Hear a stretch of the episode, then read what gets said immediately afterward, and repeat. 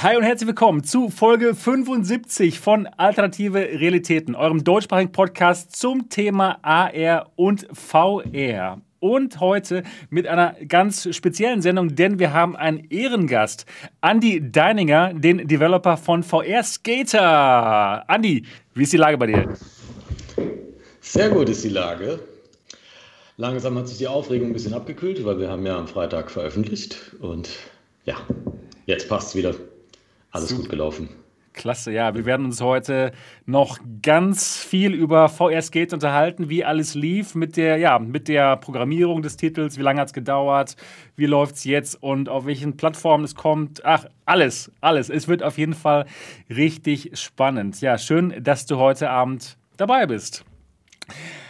Und auch dabei, natürlich wie immer, Niki, Gaming Lady Niki. Niki, wie Hallo. ist es bei dir heute?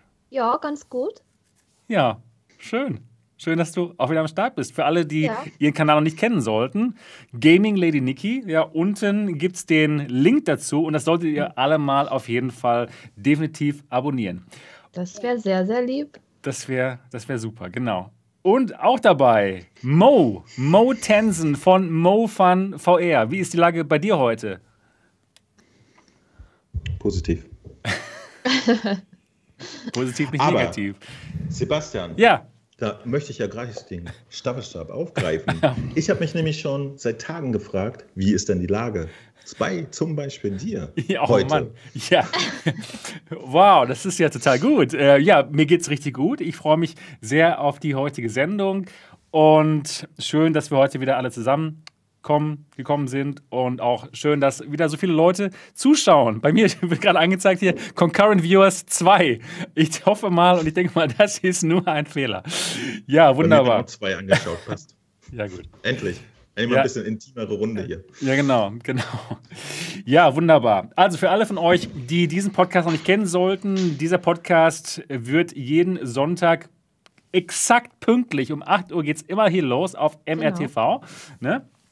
Und das Ganze gibt es auch als Audio-Podcast auf iTunes, Spotify, Alexa, Google, überall, wo es Podcasts gibt. Und wenn ihr diesen Podcast gut findet oder sogar sehr, sehr gut, wie diesen Kanal hier, dann wäre es ganz fantastisch, wenn ihr auch uns mal ein Review, Review da lassen würdet. Und zwar wir sind wir auf der Suche nach 200 Reviews. Und ihr könnt es machen, indem ihr einfach mal ähm, euer iPhone oder iPad rausholt, die Podcast-App öffnet, die ist schon vorinstalliert bei euch, und dann mal nach dem alternativen Realitäten-Podcast sucht und uns bewertet. Das wäre so die beste Art und Weise, uns mal, ja, Dankeschön zu sagen, dass wir euch hier jeden Sonntagabend bespaßen. Das wäre fantastisch und ich bedanke mich jetzt schon mal dafür. Ja, heute geht es, wie gesagt, äh, um einen wirklich spannenden ähm, Talk. Wir reden mit Andy darüber, wie es ist, ein VR-Spiel zu entwickeln, was für Risiken da so im Spiel sind, wie lange es dauert, ob es sich überhaupt lohnt, äh, wie man auf die verschiedenen Plattformen kommt. Äh, ja, alles. Also es wird richtig, richtig spannend. Und genau, das kommt so in der, in der zweiten Hälfte des Podcasts. Ähm, aber in der ersten Hälfte unterhalten wir uns auch ein bisschen über aktuelle Dinge, die in letzter Zeit, in der letzten Woche so passiert sind und zwar reden wir über HTC und Facebook. Und dann kommen wir zum Hauptteil. Aber bevor wir zum Hauptteil kommen, geht es erstmal um unsere Wochen. Und da würde ich jetzt erstmal ganz gerne anfangen mit dem Andi. Andi Deininger. Erstmal ja. vielleicht, ähm, wo kommst du her und was machst du so? Ja, ich komme von daheim. Also, ja, ich komme was, was, was meinst du damit? Ja, ich komme von Deficit Games und wir sitzen in Bayern, also Franken, äh, um genauer, um es genau zu sagen. Das ist ähm, im Norden von Bayern, in einem kleinen Dorf namens Wiesentheit. Und da entwickeln wir quasi eine Simulation, eine Skateboard-Simulation, die in Kalifornien spielt, wo ich selbst noch nie war. Ja, aber das Gefühl kommt gut rüber. Das kann ich auf jeden Fall schon mal sagen. Also man fühlt sich wirklich wie in Kalifornien und es ist richtig cool. Ja, cool. Wie sehen so als, wie sieht so als VR-Developer deine normale Woche aus? Oder vielleicht erzähl uns mal vielleicht von der letzten Woche. Die war ganz bestimmt nochmal besonders spannend, weil VR Skater rauskam als Early Access bei Steam. Genau, es kam am Freitag raus, also vorgestern. Und die Tage davor, ich kann mich nicht so ganz dran erinnern. Es war aber hauptsächlich ähm, E-Mails beantworten, sehr, sehr nette E-Mails, liebe E-Mails oder auch negative E-Mails von Testern und so weiter und ganz viele Anfragen, Presseanfragen. Also es war recht dicht, sage ich mal. Und eben die letzten Bugs fixen. Nachts dann, genau. Ja, genau. Und ähm, was hast du in dem Moment ähm, gemacht, als dann das Spiel online war? Hast du dann geschaut, äh, wie die Verkäufe liefen oder was? Wie war genau der Moment? Ja, wir haben einen kleinen Livestream gemacht auf YouTube. Also ich und ein Kollege, der auch immer hier vor Ort im Büro ist. Ähm, wir haben auch noch einen externen und da haben wir dann Champagner getrunken und halt cool. Scheiße gelabert und genau mit der Community abgehangen. Dann habe ich auf Release gedrückt und dann sind die Verkäufe explodiert. ja. Dann drücke ich den ganzen Tag, stimmt wirklich, drücke ich immer auf Aktualisieren so im Browser. genau. Ja, cool, super. Ja, ähm, du kommst wahrscheinlich momentan nicht dazu, irgendwas anderes zu machen, als VR-Skater zu programmieren und so. Und du spielst keine anderen Spiele momentan. Oder, oder, oder hast du noch irgendwie, findest du noch die, irgendwie die Zeit, noch irgendwas anderes zu machen als VR-Skater? Also in VR jetzt konkret? Ja. Ähm, jetzt in den letzten Wochen war es eher eng, da haben wir nicht so viel gespielt, aber sonst ähm, immer wieder mal Onward und Population One ja. auf der Quest 2 bisschen mit dem Team und auch mit ein paar anderen Freunden. Also nur innerhalb vom Freundeskreis. Mittlerweile gibt es ein paar VR-Brillen, ein paar haben wir eben verliehen. Ja. Die paar Quest 1er, die 1er Quests, die wir von Oculus damals bekommen haben. Mhm. Und genau, ja. Ja, cool. Nur so ein bisschen Shooter spielen, also keine neue. Zur Entspannung, ja, klar. Ja. ja, wie bist du denn allgemein äh, zum Thema VR gekommen damals? Was war so deine, deine erste VR-Brille? Ja, das war die, die HTC Vive und also mich hat das Thema schon immer irgendwie so interessiert, auch als Kind. Da gab es ja so diese VFX 1 und diese ganz komischen Jahrmarkt VR-Headsets aus den 90ern. Und dann kam eben diese, dieses Oculus Developer Kit raus und mich hat das interessiert, aber ich hatte halt nie Geld dafür. Und irgendwann habe ich es dann zusammengekratzt, mir einen PC gekauft, weil ich eigentlich jahrelang nur auf Mac war und dann die HTC Vive gekauft. Und es war ein Moment wie ich sage immer, wie beim ersten Mal Super Mario Land auf dem Gameboy spielen. Das war auch ähnlich vom Gefühl. Oder zum ersten Mal iPhone anfassen. Oder also es war wirklich so weggeblasen. Und dann ja. habe ich angefangen zu entwickeln. Ja, cool. Genau. Ja. Sogar für Daydream, ja. Meine, meine alte Heimat mit Daydream District. genau. Ja, wir waren ganz große Fans. Ganz große Fans. das ist cool, ja. Das ist cool. Ähm, ja, du hast damals so ein Minigolf-Spiel entwickelt. Ne? Genau, und du warst der erste Reviewer. Ja, hab ich cool. mich so getraut. Du, Max, ich schreibe dir mal. ich schreibe dir mal eine Mail. Und ja. dann kam das Review und das war mega stolz. So. Genau, genau. Und dann bist du damals schon natürlich zum Millionär geworden, ne? nach dem Review. Und jetzt ist nur noch so Spaß halt, ja klar. Ja, cool. Sehr gut, gut. Schön. Ja, wir werden uns noch heute wirklich sehr lange und ähm, ausgiebig über dich und VS Kenter unterhalten. Aber jetzt erstmal vielen Dank dafür. Und jetzt kannst du einen von den anderen nominieren, der über die Woche berichtet. Wer soll es denn sein? Ich nominiere Niki. Wie ja, war deine letzte Woche? Genau. Wie war meine letzte Woche? Ich habe Erfahrung mit dem Rasenmähermann gemacht. nee, also ich habe ein bisschen, ich fange mal von vorne an, ein bisschen äh, Survive gezockt mit den Leuten, wo ich schon die ganze Zeit spiele, weil das Spiel will durchgespielt werden. Und dann habe ich die Unreal Light getestet und habe mein Video so gut wie fertig. Ich werde das nächste Woche veröffentlichen. Und ja, am Mittwochabend habe ich mir extra Zeit für das Video genommen und genau hier vor dem Raum, vor dem Fenster hat der Nachbar versucht, mindestens 20.000 Mal sein Rasenmäher zu starten. Der ging immer kurz an, dann wieder aus. Also an Aufnehmen war zu diesem Zeitpunkt nicht zu denken. Also das war echt ein sehr spezielles Erlebnis. Ich hatte alles vorbereitet gehabt für die Aufnahme und dann konnte ich das leider so nicht machen. Irgendwann ging dann der Rasenmäher, dann hat er auch noch fleißig Rasen gemäht. Es war auch ein VR-Thema ein bisschen, ne? Rasenmähermann. Ja, ja, ja, stimmt. Ja, ich dachte auch gerade so, hey, das kommt mir doch bekannt vor. Ja. Und ja, aber letztendlich ist alles gut geworden, Video fast fertig. Ah, und mehr habe ich leider die Woche nicht gemacht. Immer noch ein bisschen stressig bei mir privat. Ich hoffe, das nimmt bald mal ein Ende. Und der Umzug kommt irgendwann. Er muss jetzt kommen, weil sonst wird es ein bisschen eng. Ne? Einige wissen ja, dass wir eine Wohnung gekauft haben, die nicht fertig wird. Und wir haben gekündigt. Wir haben die Wohnung gekündigt hier bei uns und jetzt wird die neue Wohnung nicht fertig, obwohl es uns versprochen wurde. Und das ist, glaube ich, jetzt so eher meine Sorge und was mich so beschäftigt. Deswegen kommt auch manchmal VR leider ein bisschen zu kurz. Und das war meine Woche. Dann Sebastian, deine war auch sehr interessant, habe ich gesehen. Ja, ja, doch, genau. Du hast, du hast ja. ja extrem durchgestartet, oder? Äh, womit? So die, diese Woche. Na, erzähl's uns. Ach so. Ach so. Ah, ja. ja, ja, ja, ja, genau. Ich habe mal wieder Videos gemacht, ganz genau. Und oh. zwar habe ich ein Unboxing gemacht und First Impressions der Unreal Light, genau, das ist hier die Dev-Version, die, die rote. Ich habe ja aber jetzt die schwarze ausgepackt, die Consumer-Version, die jetzt hier in Deutschland verkauft wird. Und ja, mein Unboxing-Video und meine First Impressions, meine ersten Eindrücke, die könnt ihr euch dann dort ansehen. Ähm, Review muss ich noch ein bisschen dran arbeiten, beziehungsweise erstmal alles austesten, was man so machen kann. Aber reden wir dann auch noch drüber, wenn das dann soweit ist. Und ja, das hat mir auf jeden Fall schon mal Spaß gemacht, wieder ein Video zu machen. Genau. Das habe ich gemacht. Und dann habe ich ein, ein weiteres Video gemacht. Und zwar ein Aufruf an alle XR-Startups. Und zwar organisiere ich demnächst Pitch MRTV. Und zwar ist das ein ein Start-up-Wettbewerb für VR- und AR-Startups. Und ähm, Andi, du bist ja auch so ein, so ein VR-Startup. Du könntest eigentlich auch mal da pitchen. Ich habe schon, wir haben schon, ich habe schon zwei, ähm, zwei Game-Developer, die haben mir schon ihren Pitch geschickt. Und ja, das hört sich cool an. Also wäre cool, wenn du mitmachen würdest. Ach, du Begeisterung. Ja, ich muss Steht hier ins Gesicht geschrieben. Ja, klar.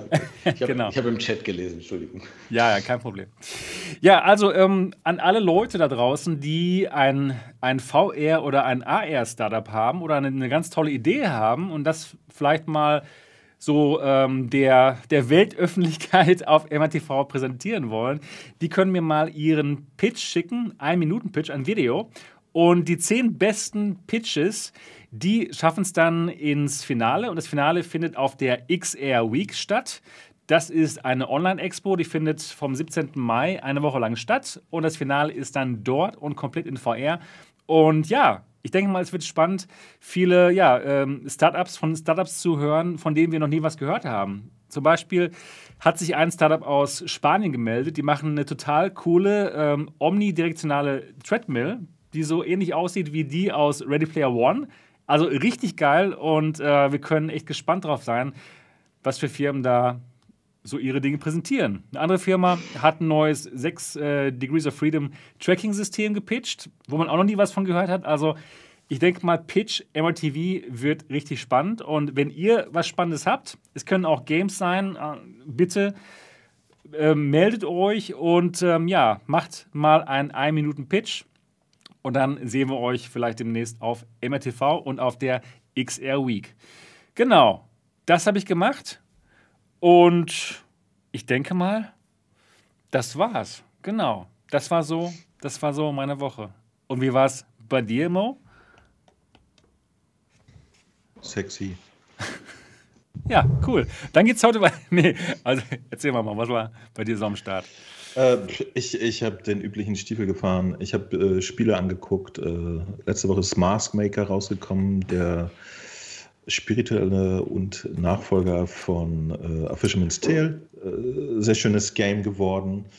Dann konnte ich endlich mal wieder eine Runde Doom VFR spielen auf der einzigen Plattform, wo das Sinn ergibt. Entschuldigung, nicht Doom VFR, Doom 3 VR mit dem Aim-Controller, die Ballerei.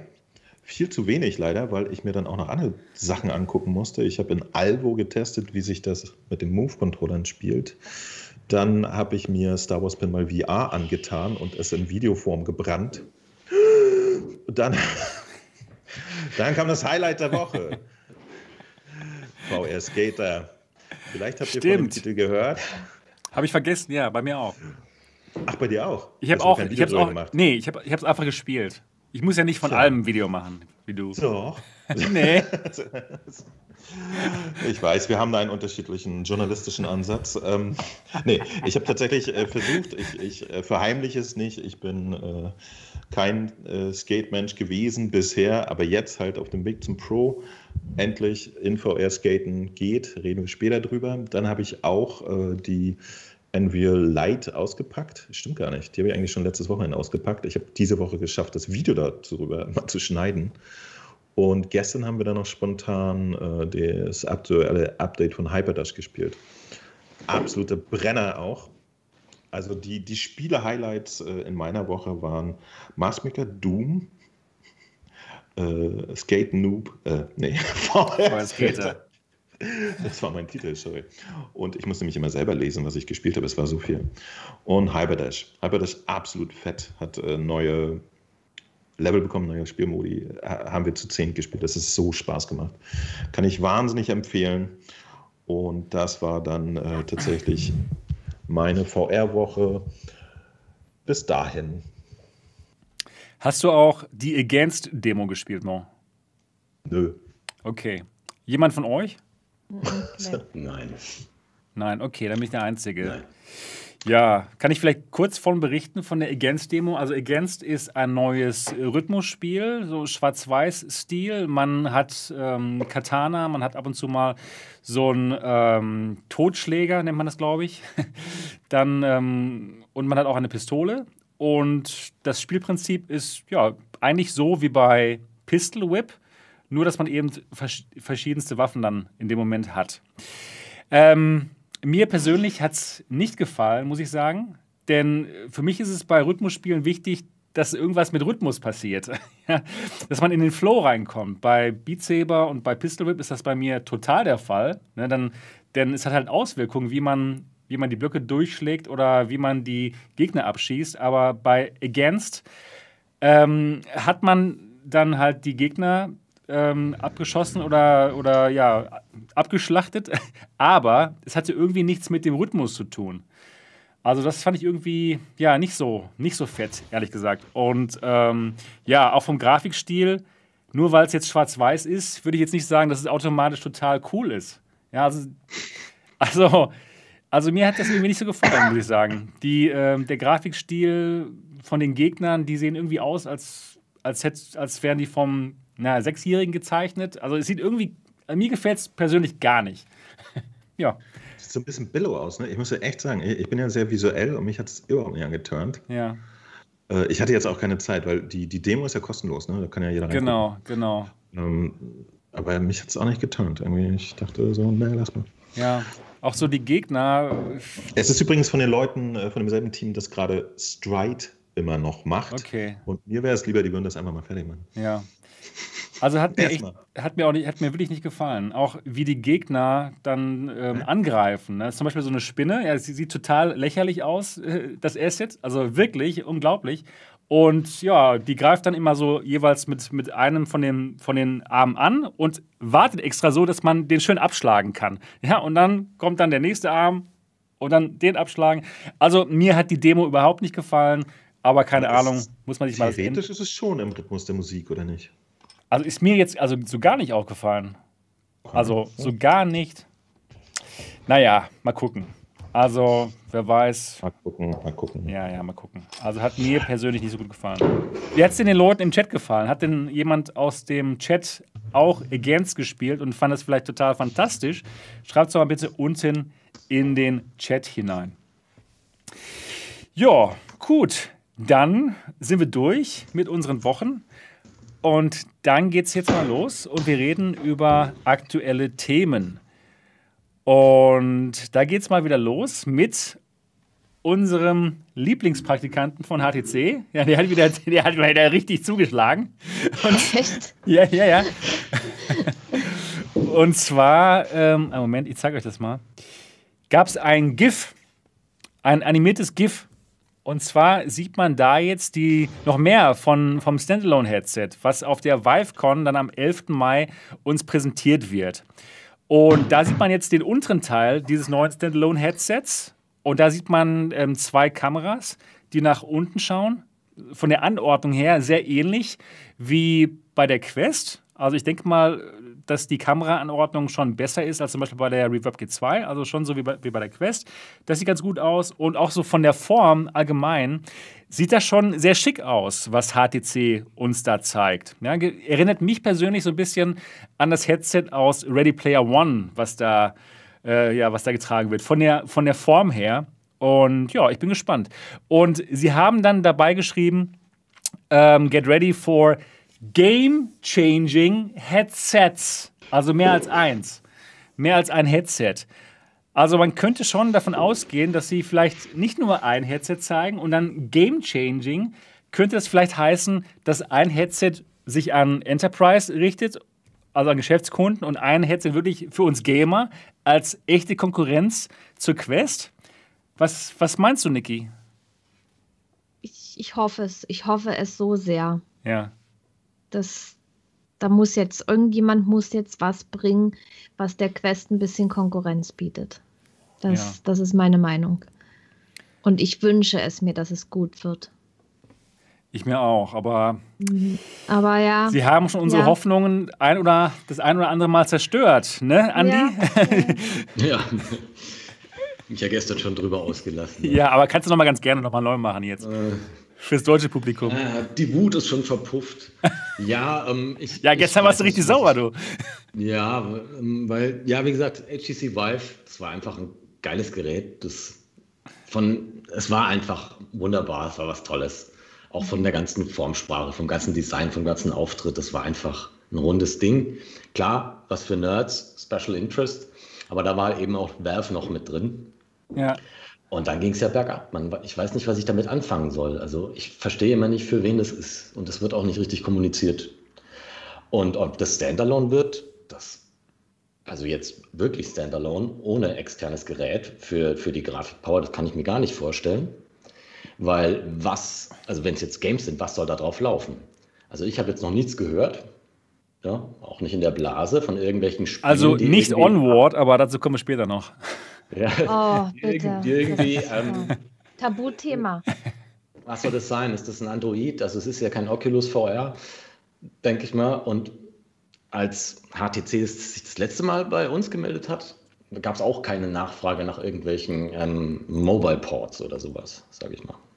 Okay. Also es gab da keine Erwähnung. Ja. ja. Deswegen, ich, ich hoffe auf ein geiles Premium-Headset, was einfach irgendwie diesen alten Spirit vielleicht endlich mal wieder aufgreift. Vielleicht haben sie einen neuen Manager, einen neuen Produktmanager, wer weiß, was kommt. Ich gebe sie nicht auf. Ich gebe sie aber nicht auf, aber ich ähm, hoffe, also ich hoffe, aber ich glaube nicht dran, genau. Okay. Was meinst du, Mo? Ähm, Game-changing Headsets. Glaubst du, dass da ein Headset vielleicht wirklich für uns Gamer ist? Ja. Gut. Dann lass uns zum nächsten Thema gehen. ja, hast noch ein paar ey, Gedanken wir, dazu. Wir haben, jetzt, wir haben jetzt schon, ich glaube, wir haben am Ende jetzt schon alles Mögliche spekuliert darüber. Ne? Ja. Ich bin es ich bin's ein bisschen müde. Jetzt zeigen sie, ja, wir wissen, da kommt eine Brille. Ähm, nach dem merkwürdigen Social Media Verhalten von denen lasse ich mich einfach überraschen. Ich habe da keine Erwartung. Okay. Ich habe tatsächlich auch keinen irgendwie historischen äh, Connect zu HTC. Deswegen ist mir das ein bisschen Latte. Ich glaube, für den Gesamtmarkt wäre es toll, wenn sie ein schönes Gerät hätten. Ich weiß gar nicht, ob wir jetzt noch irgendein High-End-PC-Gerät bräuchten. Ich habe nicht das Gefühl, dass das fehlt gerade auf dem Markt. Aber äh, mobile Konkurrenz zu Quest wäre nett. Ja. Ja. Also einfach damit noch mehr da ist. Damit äh, was da ist. Ja, ja, genau. Sehe ich auch so. Aber genau, haben wir schon uns häufig darüber unterhalten hier im Podcast. Ja, der einzige, das, der einzige Unterschied jetzt, dass sie jetzt sagen Headsets, dass es jetzt mehrere sind. Also es wäre wirklich spannend dann in dem Moment, wenn sie wirklich zwei verschiedene Headsets rausbringen würden. Eins, was ganz klar an, was auch ein bisschen teurer sein kann, dann natürlich an, ähm, an Geschäftskunden sich richtet. Und eins, wo sie eben dann Dinge, die teuer sind, rauslassen, wie zum Beispiel, ich weiß es nicht, Eye-Tracking oder, oder was auch immer. Und das ist. Dann, Tracking. Keine Ahnung. alles ja, das, das sollte schon funktionieren. Gezeigt. Genau, das haben sie in der letzten Generation gezeigt. Ja. Aber das kam dann bei uns irgendwie nicht so gut an, dass das Tracking nicht funktionierte. Also Tracking, das, da sollten sie nicht sparen. Das, das Verrückte ist ja, dass, wie gesagt, es vergeht ja noch ein Wochenende, bevor diese blöde Show ist. Das heißt, wir können auch nächstes Mal über das nächste Praktikantenfoto weiter spekulieren. Ja, ja, stimmt. Es ist, äh, ich, ich bin echt kein Fan von diesem äh, cleveren Guerilla-Marketing, was jetzt. Es ist nicht clever. Ich muss ganz ehrlich sagen, ich finde das nicht clever. Ich finde das echt Ey, nicht aber, clever. Aber so machen es doch alle gerade, ja. Das kannst du noch nicht mal HTC vorwerfen. Das, also da hat sich Sony jetzt Letz-, das letzte Jahr auch überhaupt nicht mit rumbekleckert und die gehen mir alle noch auf den Keks mit dem, ich zeig dir eine Ecke und jetzt kannst du mal raten. Blech. Ach, ja, aber dann delivern sie ja auch jedenfalls. Ja, bei HTC ist das vielleicht nicht so. Ja, ja HTC. Ja, also. also äh, ich zeig dir eine Ecke und dann sage ich Bad. ja. Dann ist es ein Tracker. Sie zeigen eine Ecke und dann ist es ein Tracker. Ja. Ja, guck mal. Ja, guck mal. Genau.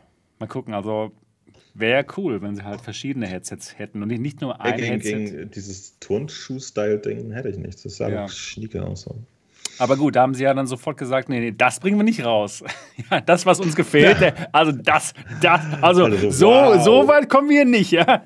Wenn euch das gefällt, dann bringen wir es erstmal lieber nicht raus. haben sie sogar so ein, zwei Tage noch Feedback eingesammelt und dann erst gesagt, dass sie es nicht rausbringen.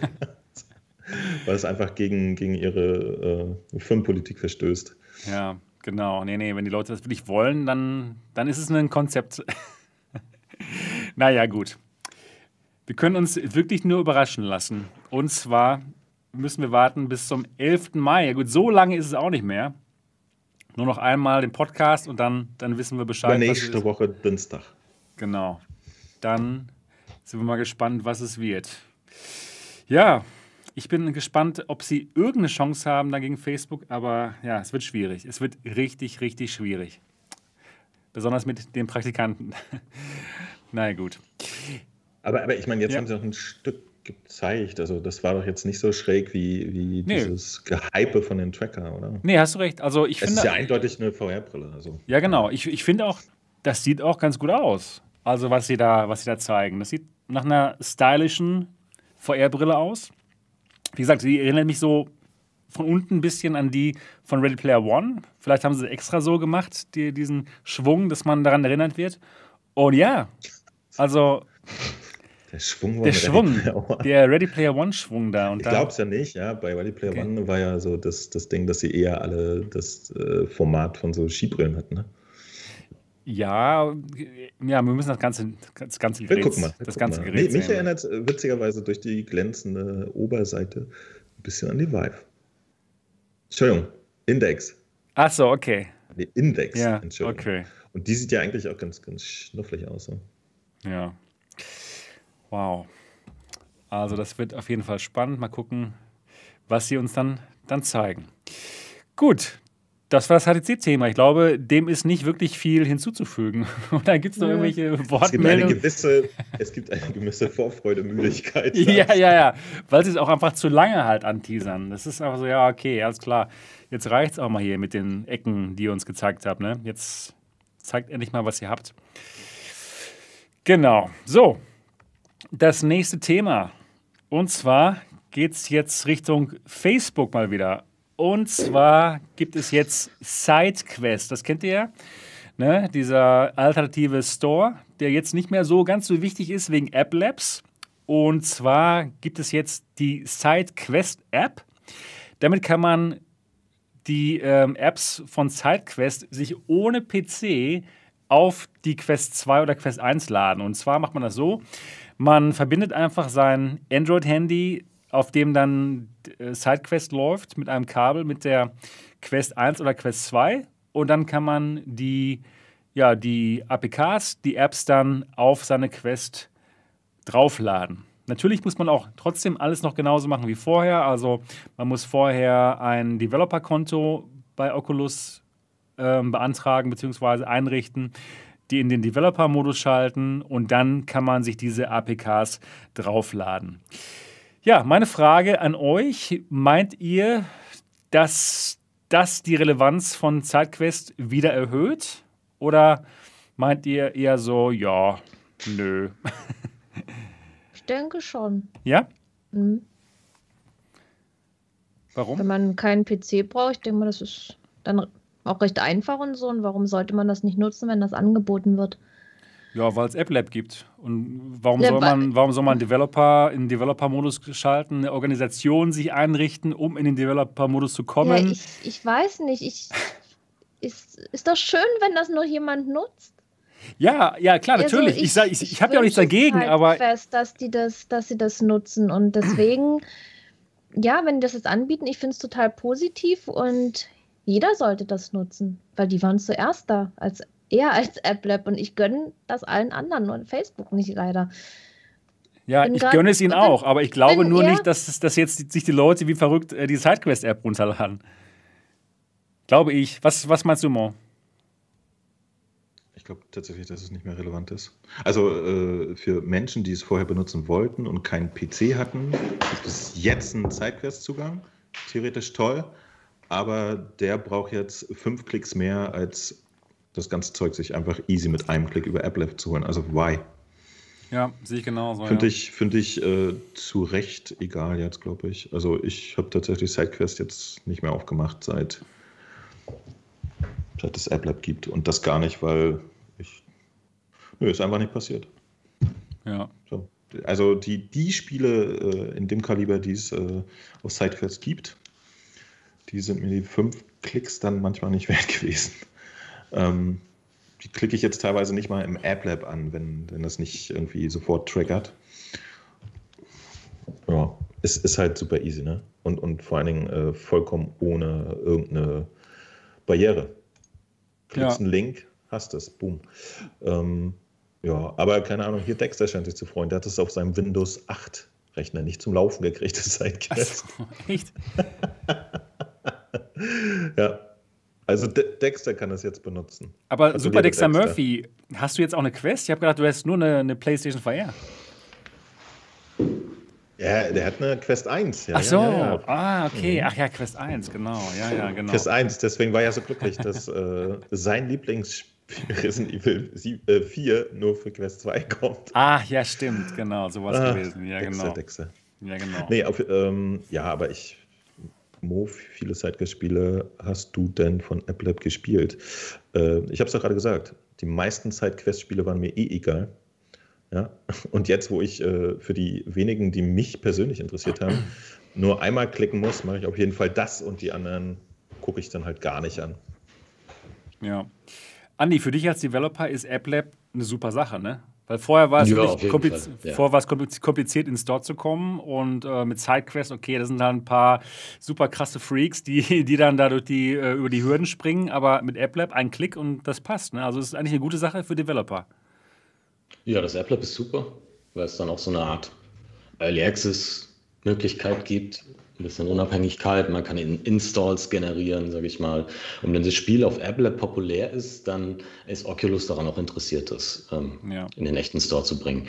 Aber zu SideQuest, ich habe da eigentlich nicht richtig, so richtig eine Meinung. Ich glaube, dass die Nutzergruppe relativ klein ist. Und also für mich persönlich ist es nicht relevant. Zum Ja. Experimentieren ist es sicher vielleicht ganz nett, aber da braucht man sowieso einen PC, wenn man irgendwie, was weiß ich, seine äh, äh, eigenen Apps entwickelt und die dann testet, weil dann kann man es eigentlich auch direkt gleich installieren. Ja, stimmt. Also- genau, ja. Ja, ich habe es noch selbst noch nicht so verstanden. Deswegen, also seit AppLab sehe ich jetzt auch kein, keine Notwendigkeit. ja. Aber, aber gibt es für AppLab noch jetzt irgendeine Hürde? Ich hatte das Gefühl, die, die mussten jetzt nur ein Team einrichten, was das Zeug fließbandmäßig durchreicht. und- genau. Gar keine Du hast ja Hürde. den Cube, den legendären Cube, ne? Diese, diese Ja. App, wo dieser Würfel ist, genau, und ist durchgegangen. Ja, also Ja, ja, man kann eben. wirklich alles, alles drauf machen. Ja. Also was nicht gegen die Facebook-Richtlinien verstößt natürlich. Ja. Also der Cube, da, der verstößt da nicht gegen. Und ja, insofern. Vielleicht ist AppLab relevant für die Erwachsenenunterhaltung, sage ich mal. Nee, Ähm, das- SideQuest, Nee, SideQuest. ja, ja, ja, vielleicht. Kann sein, ja. Ja, es, SideQuest war halt relevant, als, als man Virtual Desktop halt nur so zum Laufen bekam, ne? Aber gut, jetzt gibt es auch Airlink, also ist alles egal. Also ich, ich persönlich denke mal, dass das ähm, immer mehr verschwinden wird in SideQuest und dass es einfach irre irrelevant ist jetzt. Hat Facebook mal wieder ihr Ziel, haben, sie haben ihr Ziel erreicht. kann man nicht anders sagen. So, ich, ich, ja. Mich würde aber wirklich interessieren, äh, was, was für einen Impact SideQuest überhaupt hatte. Ich, ich kann mir schon vorstellen, dass, dass die, die Aufwandshürde für, für den äh, Casual Quest-User da eh zu hoch war. So. Mhm. Was wir halt jetzt in unserer interessierten VR-Blase immer gar nicht so mitkriegen. Aber ich glaube so, ja. die, die Mutti, die sich deswegen äh, nee. Beat holt oder so, die, die hast recht, ja. da jetzt eh nicht mit Kabeln und Zeug rum und hast nicht gesehen und so. Genau, Developer-Modus, nee, das ist, schon, das ist schon zu kompliziert. Ja, sehe ich auch so. Äh, es ist genau. nicht kompliziert, aber es ist halt so. Oh, eine Hürde, eine Hürde, die man nicht gesagt, gerne überspringen also, würde als normaler Mensch, denke ich. Wir schon, ja. aber wir sind ja auch anders. Wir sind anders. Wir sind anders. Wie Lelo Wanders. Genau. Ja. Genau. Also SideQuest gibt es jetzt auch als App und ja, gut. So, jetzt kommen wir aber zu einem Thema, das denke ich besonders die Niki interessiert. Ich habe bloß äh, die Artikelüberschriften gelesen und da hatte ich schon, war schon bei mir vorbei. Ja, okay, ich kann ein bisschen mehr erklären, erzählen dazu. Mhm. Und zwar hat Facebook das Onward Studio akquiriert. Das gehört jetzt zum Facebook-Konzern. Und ähm, ja, das Team hat sich ganz glücklich geschätzt, äh, hat geschrieben, ja, super. Jetzt, wo wir zum, zu Facebook gehören, haben wir keine Probleme mehr mit Ressourcen, können unser Spiel halt genauso machen, wie wir wollen. Und wir bleiben auch auf allen Plattformen, auf denen wir momentan sind. So, okay. Das heißt, ja, okay, sie bleiben halt auf Steam, ne? aber wenn es mal neue Plattformen gibt, wie zum Beispiel PlayStation VR 2 oder das neue HTC Standalone Headset, da wird es ja auch vielleicht irgendwie einen Viveport Mobile Store geben oder sowas, dann wird ähm, Onward dafür nicht erscheinen. Schade, oder? Ja, ja, und was wird mit zukünftigen Spielen sein, was die noch entwickeln? Ja, Facebook natürlich. Ja, ist doch klar. Das ist halt, ich meine, Onward, das, das Spiel ist schon so alt, das ist, das ist eine Sache, aber ich denke mal, Facebook kauft die Entwickler ja nicht nur wegen, sage ich mal, wegen diesem doch recht alten Spiel. Da wird in Zukunft noch was kommen, was vielleicht auf den Erfolg von Onward aufbaut und das wird dann äh, natürlich wieder Facebook exklusiv sein und das macht mir ein bisschen Sorge, ne? Es wird Quest exklusiv sein sogar, ja. würde ich mal behaupten. ja, frech. Quest ist, ist Facebook. Und ähm, ich sehe da drin halt die Gefahr, dass äh, Facebook bzw. Oculus die, die ganzen Studios hat, weil die Kohle haben, die können das einfach. Die kaufen alles auf und die, sage ich mal, die besten und erfolgreichsten Titel, die wird es dann nur für die äh, Quest geben. Und andere Brillen, die haben das dann halt nicht. Die können das nicht anbieten und gehen dann demzufolge unter. Das ist da eine ganz schöne Monopolbildung und das zeigt eben mal wieder, was die machen. Und das ist erst der Anfang. Ich denke mal, die, die sind jetzt auf dem besten Weg dahin, alles andere kaputt zu machen.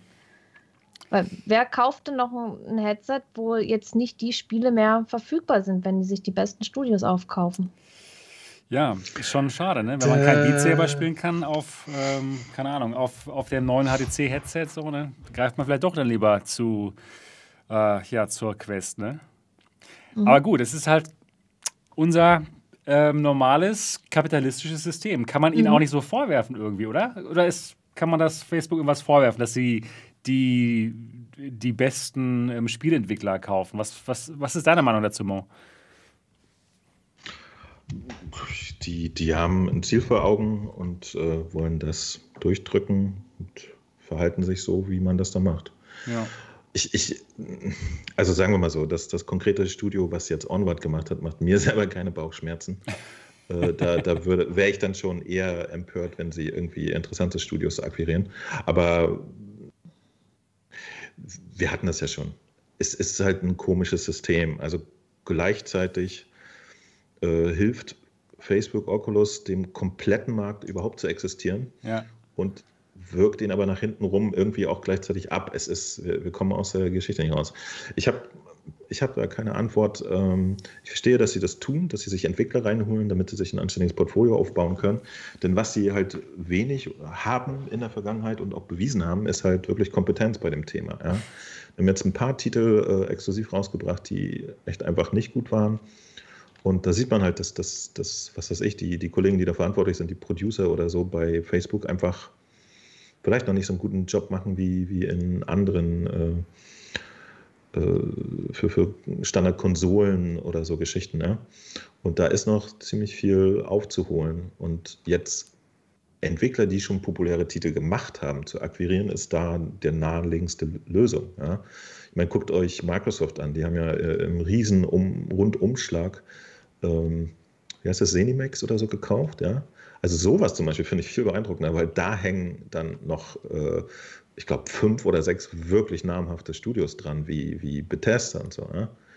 Das ist eine Geschichte, die ich wirklich beängstigend finde, weil erst so Riesentitel wie, wie was weiß ich, das, das nächste äh, Elder Scrolls oder so vielleicht nur gibt, wenn man äh, ein, ein Xbox-Abo hat oder so. Aber jetzt äh, in, in das, das kleine äh, Studio, das Onward gemacht hat, das macht mir jetzt persönlich noch nicht so viel Bauchschmerzen. Und ähm, bisher ist es ja auch so, dass solange sie noch äh, auf der Rift-Titel releasen, dass sie ja tatsächlich äh, über, wer ist das? Vive? Revive. Revive, genau, dass man die ja eigentlich über Revive noch spielen kann. Ne? Also da ist man jetzt noch nicht so komplett ausgesperrt als PC-VR-Benutzer. Da gibt es ja noch einen Weg ich hoffe auch, dass, dass das sich irgendwann alles ein bisschen reguliert. Ja? Wir haben ja schon Sachen gehabt, wir haben ja zum Beispiel auf der PlayStation VR äh, wirklich Oculus Studio-Titel bekommen. Ich bin mir manchmal gar nicht so sicher, ob, ob das wirklich so straight ist, ja? dass das immer bedeutet, es kommt nie wieder was von einer anderen Plattform. Ich ich glaube, dass es am Anfang wichtig ist, ein äh, bisschen Exklusivität zu haben, um sich da so ein bisschen sein Plätzchen mhm. zu generieren. Aber am Ende des Tages ist der Markt auch nicht groß genug, dass man sagen kann, wir lassen jetzt die, die komplette andere Hälfte des Markts mit unseren Verkäufen außen vor, wenn wir eigentlich schon einen Titel haben, der irgendwie auch noch in einem Vierteljahr von einem überschaubaren Team portierbar ist. Ja? Und dann hast du meinetwegen eine, ein Jahr Exklusivität oder so. Das reicht ja eigentlich, um, um dein Standing damit zu untermauern. Und dann, deswegen, ich bin ganz guter Dinge, dass das, in, in längerfristig, dass wir auch auf der Playstation vielleicht sogar noch unser Alex spielen werden und äh, Vader Immortal haben wir bekommen und so weiter. Und vielleicht gibt es dann auch mal für PC oder Quest ein paar Astrobots. Na, Astrobot vielleicht nicht, das ist jetzt wirklich eine, eine sehr harte Sony IP, aber äh, Titel, es war ja auch in der Vergangenheit so, ne? Wir hatten ein paar Titel, Skyrim, äh, The Persistence, äh, fallen mir jetzt spontan ein, die sind dann äh, ein halbes oder ein Jahr später auch für PC gekommen und so. Also so große Sorgen macht mir das noch nicht. Mhm. Es ist noch nicht so dieses super geschlossene Ding, was alles einsaugt oder so, weil da noch sehr viel Dynamik ist. Verstehe, ja. Ähm, die Frage ist natürlich auch, wie, wie ging es dem Studio zuvor? Waren die ganz kurz davor, komplett pleite zu gehen? Ja, dann ist es vielleicht sogar was Positives, dass sie jetzt akquiriert wurden von, ähm, von Facebook und jetzt halt genug Geld haben, um ihr Spiel so zu entwickeln, wie sie wollten. Ne? Also man, man, wir wissen, wir kennen nicht, ich persönlich kenne nicht die Details zu diesem, zu dieser Akquirierung, ne? Was, oder was denkst du, äh, Niki? Sind die ähm, erfolgreich gewesen? Ich meine, sie ja, haben recht denk, viele ähm, Quest-Spiele verkauft, ne? Dass die, dass die erfolgreich waren. Also das würde ich jetzt so einschätzen, dass das so eines der erfolgreichsten VR-Spiele gehört. Die waren von Anfang an mit dabei. Es gibt doch recht viele Onward-Spieler, aber es ist halt jetzt alles nur auf den VR-Bereich bezogen. Und letzt, wir wissen ja selber, dass VR sich doch noch nicht so durchgesetzt hat. Und ich könnte mir vorstellen, dass die damit nicht so wirklich reich werden. Ich, ich kann es nicht einschätzen, aber äh, man kann das halt nicht. Also das ist, sage ich mal, eines der größten VR-Spiele mit. Aber wenn man das jetzt mit anderen PC-Titeln vergleicht, das, das kann man nicht. Das, das kann man nicht VR mit äh, normalen PC-Spielen vergleichen. Und ich denke mal, wenn äh, Facebook so ein Studio kauft, das ist für jeden Entwickler positiv. Die kriegen dann das Geld, die haben mehr Möglichkeiten und so. Den Entwicklern nehme ich das auch gar nicht übel, aber ich sehe in der ganzen nur, Sache. Nur sie sind nicht mehr independent, ne? nicht mehr unabhängig. Sie müssen dann ja. schon das machen, was, was Facebook ihnen sagt. Ja, ja, und, und das hat man ja auch gemerkt, äh, wo die äh, Onward für die Quest rausgebracht haben. Und ich denke mal, die hatten da ziemlichen Druck. Das wissen ja, äh, weiß ja der Großteil, äh, dass es dort ein extremes Grafik-Downgrade gab das, es war eine Katastrophe, das Spiel, nachdem das veröffentlicht wurde. Und ich denke mal nicht, dass die Entwickler das gewollt haben. Die haben doch gesehen, wie ihr Spiel aussieht. Und eine Weile später oder jetzt, die haben ja bewiesen, dass es auch äh, wieder besser geht. Und ich denke mal, da stand, die, die standen extrem unter Zeitdruck, dass sie das veröffentlichen mussten. Ja, das, das macht auf jeden Fall Sinn. Ähm, Andi, wenn jetzt Facebook zu dir käme und sagen würde, hey, Andi, dein Feuer Skater ist der Wahnsinn, ja. Also wir lieben das total und wir würden gerne Deficit Games akquirieren für äh, 10 Millionen Dollar. Ach, so viel werden die nicht bieten, oder? Doch, ist klar, das ein realistischer natürlich. Preis? Ja. Ist das realistisch? Ja, aber das Ehrlich? ist, das ist schon, also, schon schwierig, da Nein zu sagen, oder? Naja, in den Zahlen Onward hat auf der Quest 10 Millionen Dollar umgesetzt. Das haben sie ja auch als Meldung also, rausgehauen. Das heißt, das zu den wenigen Titeln. Das heißt, Oder waren es eine? Ja, auf jeden oh, Fall. Ich weiß nicht. Ein paar Titel haben die 10 Millionen Dollar Grenze auf jeden ja. Fall geschafft. Und da gab es ja auch einen Publisher, die haben ja auch nochmal Geld reingesteckt und das Spiel war auch schon auf dem PC sehr erfolgreich. Und das war am Anfang ein Solo-Developer, also eine einzelne Person. Deswegen ist die Frage, wo sind da vielleicht, ob da Ressourcen fehlen oder wo sind die Kosten, Server und so weiter, weiß man nicht. Also schwer für mich einzuschätzen, wie das zustande gekommen ist. Also Oculus investiert in Spiele und es gibt ja auch Oculus Studios, also die, die bezahlen auch die Produktion. Nur, ja, warum sich ähm, Downpour jetzt schlucken lassen hat, weiß ich nicht. Mir wird es nicht gefallen, weil ich es einfach liebe, unabhängig zu sein hat. Schon immer. Ich habe immer gerne mein eigenes Ding gemacht und ich lasse mir ungern reinreden. Und ein Spiel, ein, ein äh, ähm, IP würde ich verkaufen, wenn's, wenn der Deal passt auf jeden Fall. Oder auch von einem Publisher auch was machen. Aber jetzt die ganze Company, so mein Baby, weiß ich nicht. Ja. Dann würde ich danach, glaube ich, was anderes machen. So, Wollte ja. ich gerade sagen, kannst du verticken, nimmst das Geld, machst eine neue Bude auf. Genau. ja. so Entwicklerstudio mit einem Entwickler gekauft. Ja, genau. und so, sowas passiert los. ja auch ständig. Ja.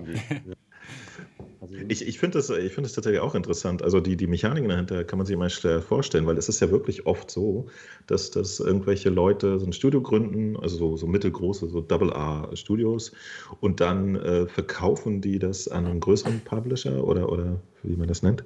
Und dann ist ja oft so, dass die, die Chefs oder die Kreativchefs oder so dann auch mal gehen nach einem Jahr, ne? Weil sie wahrscheinlich dann merken, so, okay, ist jetzt doch nicht so geil. Die haben normalerweise einen Deal, die müssen dann noch ein Jahr drin bleiben und dann können sie gehen. Und genau, und, und dann ist immer der Moment, wo, wo ich mich frage, so, wo, wo steckt eigentlich meistens die Kernkompetenz bei so einer Bude? Ja? Und ich würde mich nicht wundern, wenn es manchmal wirklich an ein, zwei Personen hängt, die die äh, Vision hatten und dann einfach gute Leute gefunden haben, die sie auch umsetzen und so weiter und so weiter. Und das ist ja in der Gaming-Branche äh, gang und gäbe. Das passiert ja gerade andauernd. Ne? Und so, sowas finde ich immer interessant. Da würde ich gerne mal Mäuschen hinter den Kulissen sein wenn man dann immer so hört, so ja, das Studio, äh, das hat jetzt bla bla Mass Effect gemacht und beim nächsten Mal haben sie irgendwie verkackt, dann ist der Typ, der sich ausgedacht hat, dahin gegangen und dahin und bla. Manchmal fragt man sich, ob hinter den Namen dann überhaupt noch irgendjemand ist, der ursprünglich mal für den guten Namen gesorgt hat. Ja? Deswegen ist es echt ein komischer Zirkus. Und äh, ich weiß nicht, ich glaube, bei den Onward-Leuten, ich habe jetzt aus dem Artikel so ein bisschen rausgelegen, dass sie jetzt ein bisschen Ressourcen haben, um zum Beispiel Onward noch gut zu pflegen aber ich denke mal, äh, die werden sich jetzt auch auf das nächste Projekt dann stürzen. Ne? Ich denke Ich auch. weiß ja nicht. Also in Onward steckst du jetzt auch. mehr drin, Niki. Ich weiß nicht, ob gibt es da Ankündigungen, äh, gibt es da Season oder was, was passiert da eigentlich so?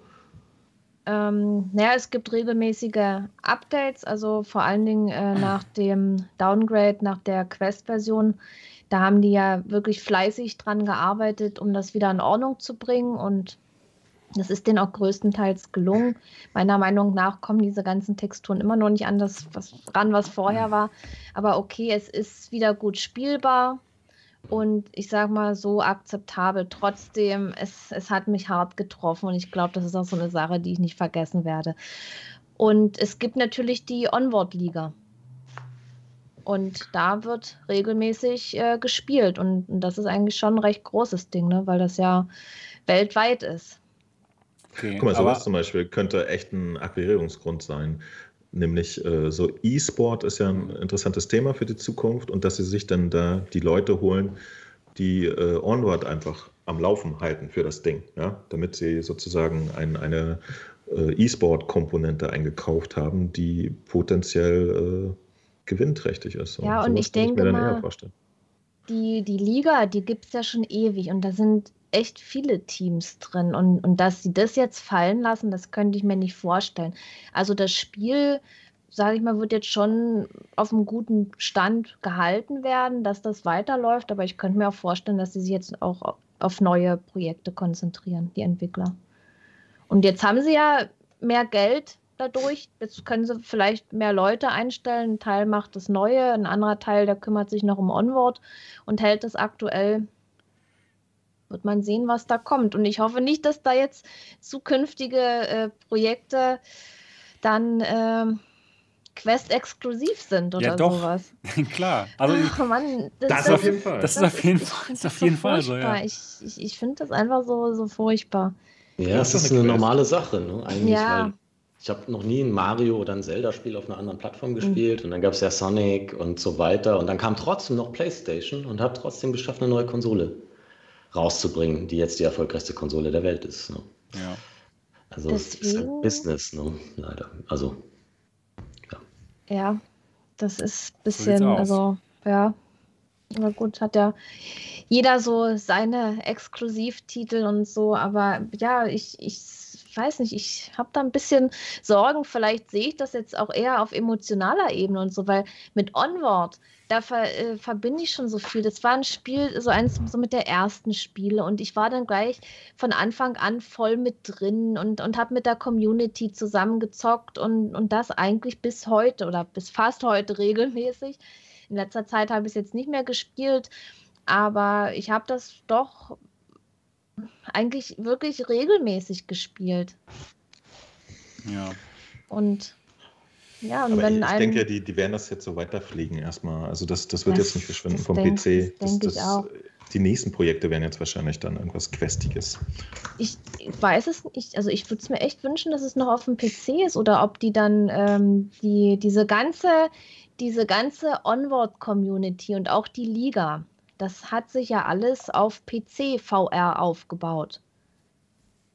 Und ob die jetzt das fallen lassen, diese ganze Community, die haben Discord natürlich. Stimmt, ich kann über, mir vorstellen, ja. Die haben ja den Discord, ihr Spiel, Onward, und, und natürlich haben die auf ihrem Discord auch die Liga drauf und die ganzen Liga-Teams.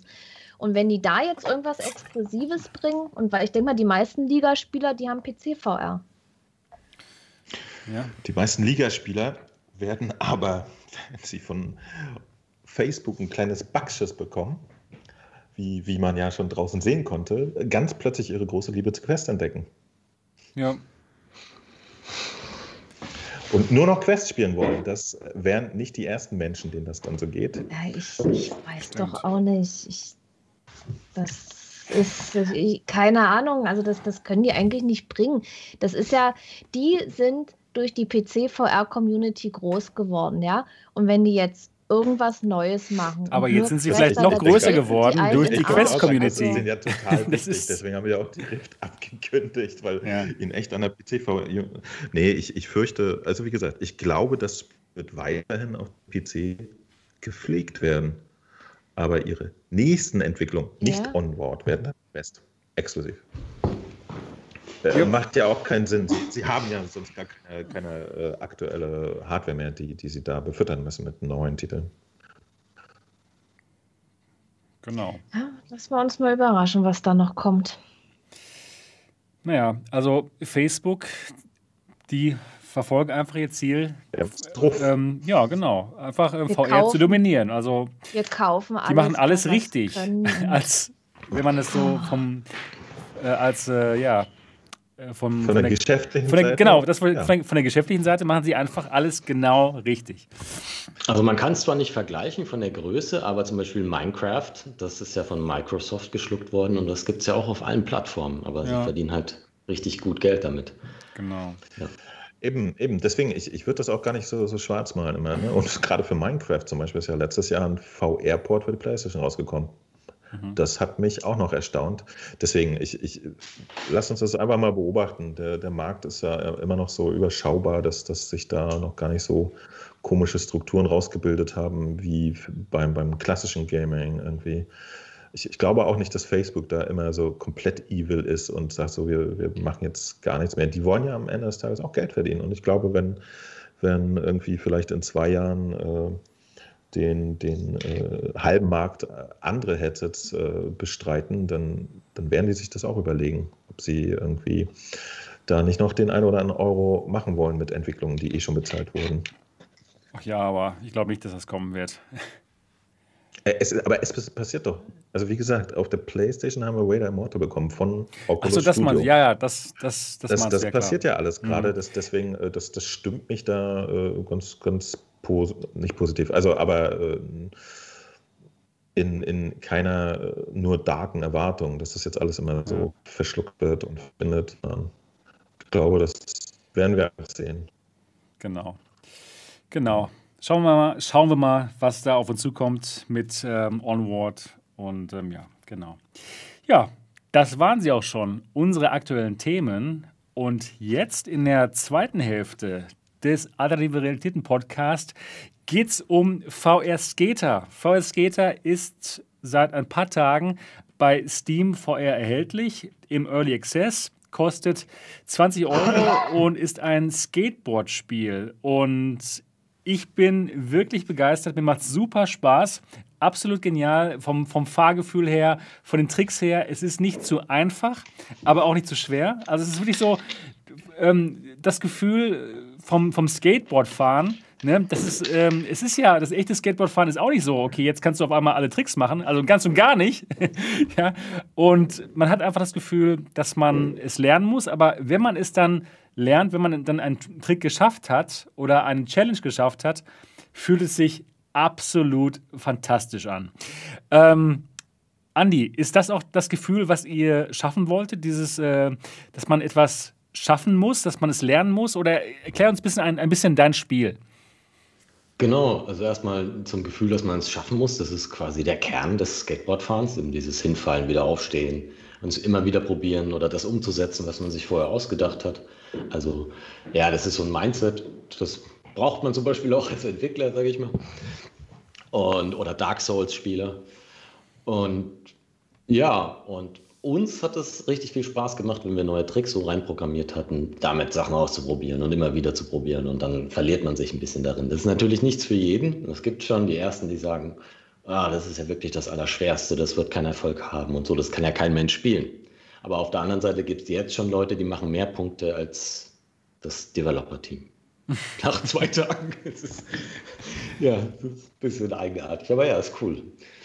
Ja. Genau, im Spiel geht es darum, dass man halt, ja, man fährt Skateboard, hat ein Set von Tricks und ja, man macht Challenges, jagt Punkte hinterher und fährt durch coole Maps, die sich nach Kalifornien anfühlen und man hört dabei geile Musik. Geil. es ist wirklich geil. Super. Ja, ich habe dich ja gestern schon so viele Fragen, ich habe so viele Fragen schon gestellt gestern. Deswegen würde ich persönlich heute mal Mo und äh, Niki den Vortritt genau. ähm, lassen bei Fragen. Also leg los. Ja, ich, ich fange mal ein bisschen an zu fragen.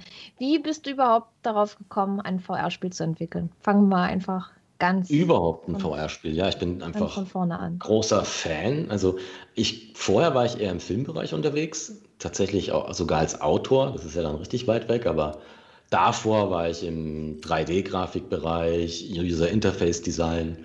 Ich habe immer so ein bisschen gewechselt, auch mal Musik. Also irgendwie für mich ist das alles das Gleiche. Und bei, beim Spieleentwickeln, also ich hatte ein bisschen Programmiererfahrung, bevor ich mit VR-Entwickeln angefangen habe. In 2016 äh, habe ich angefangen. Und beim, beim Spieledesign und Spieleentwickeln kann man halt wirklich alles verbinden. Da konnte ich alles, was ich über die Jahrzehnte gelernt habe, in ein Produkt umsetzen. Und da habe ich irgendwann angefangen, ein Minigolf-Spiel zu entwickeln. Ich hatte eine HTC Vive, aber habe mir gedacht, oh ja, da kommt was von Google raus und die sagen, ja, das ist so das nächste Ding, das ist total cool. Und dann haben wir uns für Google Daydream entschieden. Also damals war ich noch allein. Ein halbes Jahr später kam ein Kollege dann dazu. Und ja, das ist ein bisschen gefloppt. Also die ganze Plattform von Google, Google Daydream, das war ja wirklich eine Katastrophe. Schade, die haben sich da überhaupt, überhaupt, nicht drum gekümmert. Ja, genau. also ich habe mich ein bisschen verarscht gefühlt, auch als, als ja. Developer. ähm, der Store wurde dann irgendwie auch nicht aktualisiert. Da habe ich dem mal geschrieben, was ist denn los? Wir haben fünf Sterne Bewertungen und wir sind unter äh, Freizeitanwendungen, gar nicht unter Spiele. Und dann haben sie uns dann gleich, oh ja, wir featuren euch bei großem Minigolf, unser Minigolf-Spiel im, im, Google Daydream Store. Ja, gut, dann waren es halt zwei Verkäufe am Tag über eine Woche statt einer. Oder so. Okay.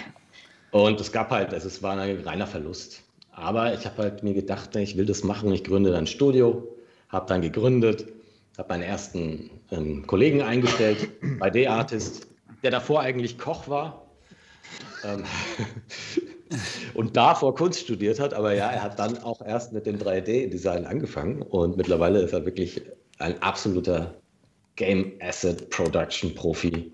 Substance Painter, Blender, alles Mögliche. Es ist unglaublich. Ja, und dann haben wir ein zweites Spiel entwickelt, ähm, ein Arcade-Game für Oculus Go. Lief noch schlechter als, als das Minigolf-Spiel. Oh, das das klingt. 700, 700 Kopien, ja. Und dann war es irgendwie so gut, ja, neue Kohle ran schaffen. Ähm, habe ja noch ein bisschen Kredit gehabt. Also wir haben auch wirklich irgendwie, ich habe damals gar nichts verdient. Also meine Frau hat das meiste für mich übernommen, die meisten Kosten so im Alltag. Und dann hatten wir noch zwei Spiele in Produktion und die haben wir tatsächlich abgebrochen. Und der Grund war ähm, VR Skater. Weil irgendwie mhm. haben wir so gedacht, ah gut, das könnte man noch in VR machen und haben jeden Tag, man philosophiert halt so, man sitzt dann am Schreibtisch und, und schmeißt sich so die Bälle zu. Und ich habe gemeint, boah, ich, ich Skateboard fahren, das wäre doch geil, das will ich machen in VR. Und weil wir beide auch früher Skater waren. Und dann so, ja, nee, das funktioniert nicht. Ich so, doch, doch, doch, ich habe eine Idee. Und dann habe ich über Nacht so einen Prototypen gebaut. Da ist man auf so einem grauen Block halt die Straße entlang gesurft. Mit dem 3DOF-Controller hat man sich so abgestoßen. Und es hat einfach mega Spaß gemacht. Und dann haben wir gesagt, hey, das machen wir irgendwann. Also dann haben wir noch die anderen Spiele ein bisschen weitergemacht und ich habe gemerkt, okay, wir würden jetzt noch ein halbes Jahr brauchen, für, bis das eine Spiel fertig ist und dann verkauft sich das wieder bloß 5000 Mal und dann können wir den Laden ein für, ein für alle Mal dicht machen. Was war das Spiel? Erzähl mal kurz. Das war ein Spiel, da ist man auf der Oculus Go, Gear VR oder wahlweise Daydream, mit einem lustigen Charakter, der hieß Randall, mit einem Jetpack herumgeflogen und hat Katzen von Hochhäusern gerettet. Perfekt. Genau. Ja, das klingt ja cool. Ich, ich hey, das, cool. Das wäre euer Durchbruch gewesen. Ja. das war zu 50 Prozent fertig, ja. Rende. Und dann gab es eben. Dann, Entschuldige, aber ich komme mir gerade vor, als wenn ich so ein Spiel gespielt hätte. Ja, es gibt jetzt so eins. Ich habe es bei, bei Voodoo.de immer gesehen. Es war so zwei Jahre später kam so eins raus für PC, aber war natürlich ein Flop. ja, weil ihr es nicht gemacht habt. Oh. ja. Okay, äh, richtige Entscheidung getroffen dann wohl. Ja, weil man muss halt immer, man muss immer abwägen, was kommt zurück an Geld. Und Oculus Go war halt so, ja, Mobile, Mobile Games entwickeln, weil da ist der Anspruch nicht so hoch. Man kann kleine Spiele entwickeln, weil auf dem PC hätte es keinen Sinn gemacht, so Minispiele zu entwickeln. Also die meisten haben halt keinen Bock drauf, wenn sie 2000 Euro ausgegeben haben für ihr Gaming Rig und spielen dann irgendwelche kleinen Minispiele. Also ich glaube, das macht keiner. Also es funktioniert jetzt nicht mehr. VR ist zu weit. Wir dachten, es funktioniert auf der Go. Und dann habe ich einen neuen Kollegen kennengelernt, der jetzt auch zum Team gehört, jetzt auch angestellt ist, ein Programmierer und haben gesagt, wir haben ein Testprojekt und das war eine Art Pong, eine Pong-Adaption für VR. Da saß man so einen riesigen Schläger, so eine Art Rau Science-Fiction-Fahrzeug und hat dann mit dem Joystick so gegeneinander so einen leuchtenden Puck hin und her geschossen. Aber da haben wir auch gemerkt, wenn wir das Multiplayer sauber zum Laufen kriegen wollen, brauchen wir auch wieder ein paar Monate. Und dann haben wir das auch in die Tonne getreten und nur noch VR Skater gemacht, was die richtige Entscheidung war. Also wir haben das auch bei der Konzeptförderung beim Bayerischen Filmförderfonds, die auch eine Gamesförderung haben, eingereicht. Die haben wir auch bekommen. Dann konnten wir wieder ein bisschen weitermachen. Und wie, der wie, wie, hat da halt Bock drauf. Wie, wie, weit, ja. wie weit reicht dann so eine Förderung mit einem dreiköpfigen Team? Wie, also wie, wie viel Luft habt ihr dann? Ähm, also die Konzeptförderung, die war tatsächlich für, ein, für, eine Konzeptförderung war richtig hoch. Das waren 20.000. Für uns war alles so, oh, wir müssen nie wieder arbeiten und so. Aber damit kommst du natürlich nicht weit, wenn du wirklich entwickelst. Und wir haben halt zwischendrin immer wieder so B2B-Jobs, Architekturvisualisierungen, nicht nur VR, auch 2D, ähm, Realtime, Unreal Engine, Architecture und so weiter machen müssen. Und ich hin und wieder auch mal so einen kleinen, kleinen Film, Animations, Image, Filmgeschichte auch zwischenrein gemacht. Also wir haben immer wieder zwischenrein Geld rangeschafft. Und dann gab es ja die neue Games-Förderung, die es jetzt seit zwei Jahren gibt vom Bund, vom Verkehrsministerium. Ja. Also die gute Games-Förderung vom Verkehrsministerium. Ähm, falls ihr davon schon mal gehört habt. Warum vom nee. Verkehrsministerium? Das, da frage ich mich jetzt auch so, gerade. ja, genau so auch. Ich auch. Was? Hä? Verkehrsministerium? Ja, der Andi Scheuer ist quasi unser, ja, unser Geldgeber. Ja, das ist das. Ach, Hat er doch mal was geschafft, was funktioniert? Ja, ja insgesamt okay. haben die 50 Millionen Rahmen geschafft für Games. Ist im Vergleich zu anderen Ländern wieder doch sehr wenig, aber es ist ein Anfang. Und ähm, weil das ist das Ministerium für Verkehr und digitale Infrastruktur. Mhm. Genau. Und jetzt kommt der absolute Fun Fact. Für E-Sport, wisst ihr, wer da zuständig ist, welcher Minister? Nee. Horst Seehofer. Das ist das Innenministerium. Nein. Das Heimatministerium. Ja, irgend sowas, genau. Wow. Irgendwie so dieses, was er, irgendein Ministerium, was er auch unter seiner Hand hat. Genau. Kennt das, das sich da aus? Das kann ich mir gar nicht vorstellen. Weiß der, ja, was der macht? Der zockt jedes Wochenende Onward. Genau. Mit dir vielleicht, ja, du weißt es nicht. Für jedes oh ja ihre Leute, sie haben für jedes Ressort ja ihre Leute, aber es ist so ein bisschen komisch strukturiert. Und da haben wir uns beworben und das Problem war bei dieser Games-Förderung, also Produktionsförderung, dass, es, dass die das nicht so ausgecheckt haben, weil das für die auch neu war und der Antrag hat ewig gedauert. Also es hat ein Jahr gedauert, bis wir die Zusage bekommen haben.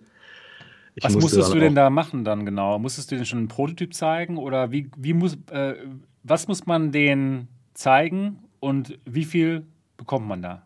Also das Wichtigste ist, dass man irgendwie beweist, dass man es ernst meint. Das heißt, man sollte eine UG mindestens, am besten eine GmbH haben. Das muss ich dann auch erst durchmachen. Und ich habe mit so Wirtschaftssachen echt nichts zu tun. Also ich will halt Spiele machen, aber dann habe ich eine GmbH gegründet eben. Dann braucht man ja auch wieder Kapital.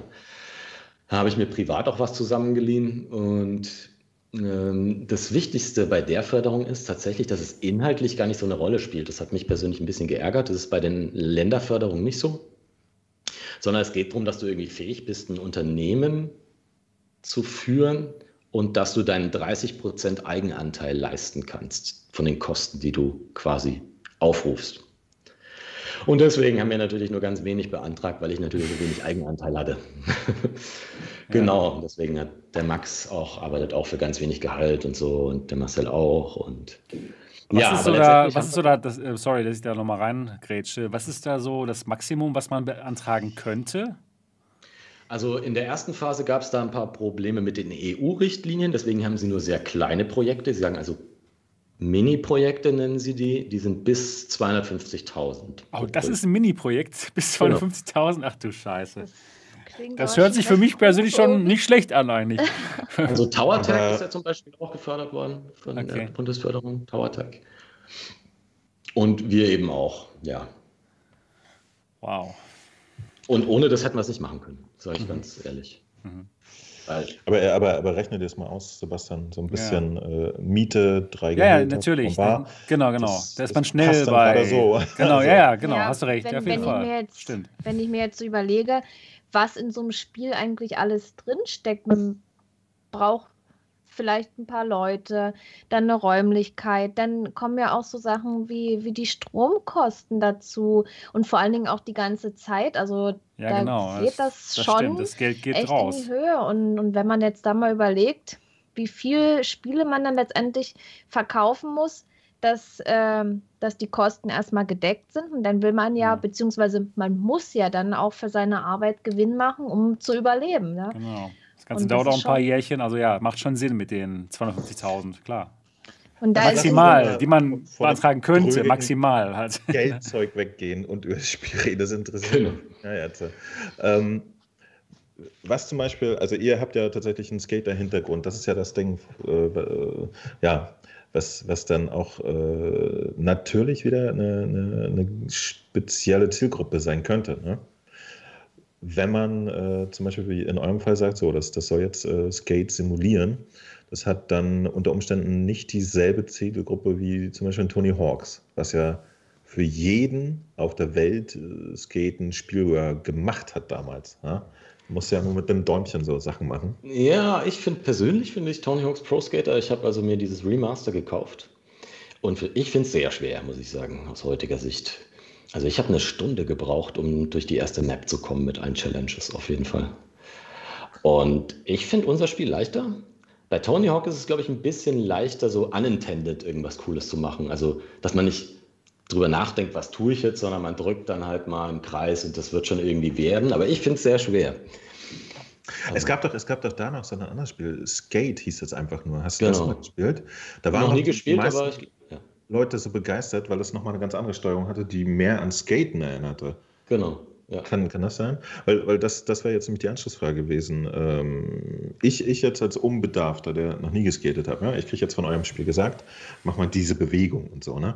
Mhm. Und drück mal den Knopf. Und mich hätte jetzt mal äh, interessiert, äh, zwischen dem, ich mache das ja normalerweise mit dem Fuß und mit den Händen, also mit meinem ganzen Körper, bis hin zu äh, schleudere jetzt mal den Controller nach links. Äh, äh wie sehr haben diese Bewegungen, die ich jetzt im VR mache, noch mit dem Skaten, also was ist die Denke dahinter bei euch? Das würde mich mal interessieren.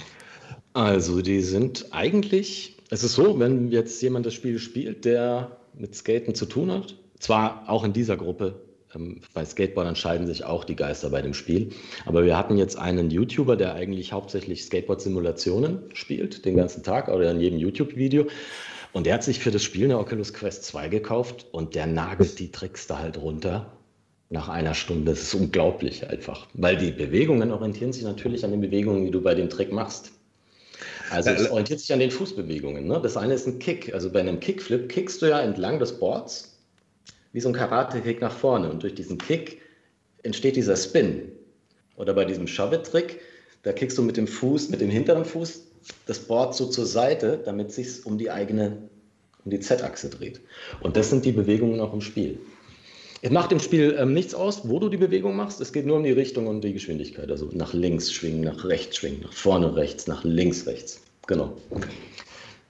Also der, der, der, der Kickflip, den man normal mit, mit dem Fuß nach vorne macht, den mache ich jetzt mit der äh, genau. linken Hand nach vorne. Und, und genau. insofern sollten Leute, die mit dem Skaten so ein bisschen vertrauter sind, da eigentlich sich schneller zu Hause führen. Genau. Da haben wir die Erfahrung gemacht, das geht sehr schnell. Wenn man überhaupt nicht weiß, wie diese Tricks funktionieren, ist es tatsächlich schwer. Ähm, fürs finale Release ist auch geplant, dass wir bei jedem Trick ein Intro haben mit, mit Real-Life-Footage, Live-Action-Footage von Skatern in Zeitlupe, dass du einfach ein Gefühl dafür kriegst, was machen die da. Dass du halt einfach mal in Zeitlupe siehst, das ist ein Kickflip. Ja. Und dann wird das vielleicht ein bisschen klarer, wenn du diese Fußbewegungen siehst. Das ist eine gute Idee. Ja, ja, ja, das, das, das könnte tatsächlich helfen. Also ich, ich finde den Ansatz halt interessant, ne? weil äh, das ist ja gerade so ein Thema in VR, wo Leute oft sagen, äh, wir haben ja oft das bei Shootern, ne? Wo ich, ich bin zum Beispiel so ein Typ, ich, ich mag arcadige Steuerung auch ganz gerne. Ne? Ich habe den Aim-Controller in der Hand und baller alles weg und habe überhaupt nicht das Bedürfnis, die ganze Zeit an meinem Körper währenddessen rumzunesteln. Und äh, da sagen ja andere Leute so, ja, nee, aber ich, ich muss doch die Patronen selber reinstecken, sonst ist das ja nicht voll echt. Und das ist es ja eh nicht. Und Genau, und, und da ist ja so eine Spanne. Ne? Und es gibt ja wirklich äh, VR-Titel, die sehr arcadisch sind und so funktionieren und welche, die dieses ganze, ich möchte es anfassen, ich möchte es hochheben, ich möchte Sachen machen. Und ähm, jetzt habe ich den Faden verloren. Ihr seid ja eher auf dann so ein bisschen auf, auf der, ja, ich, ich simuliere jetzt die Bewegung, adaptiert halt natürlich auf die Hände-Seite, ne? Genau, also das äh, Konzept war klar, dass man irgendwie halt Motion Controller da reinbringt.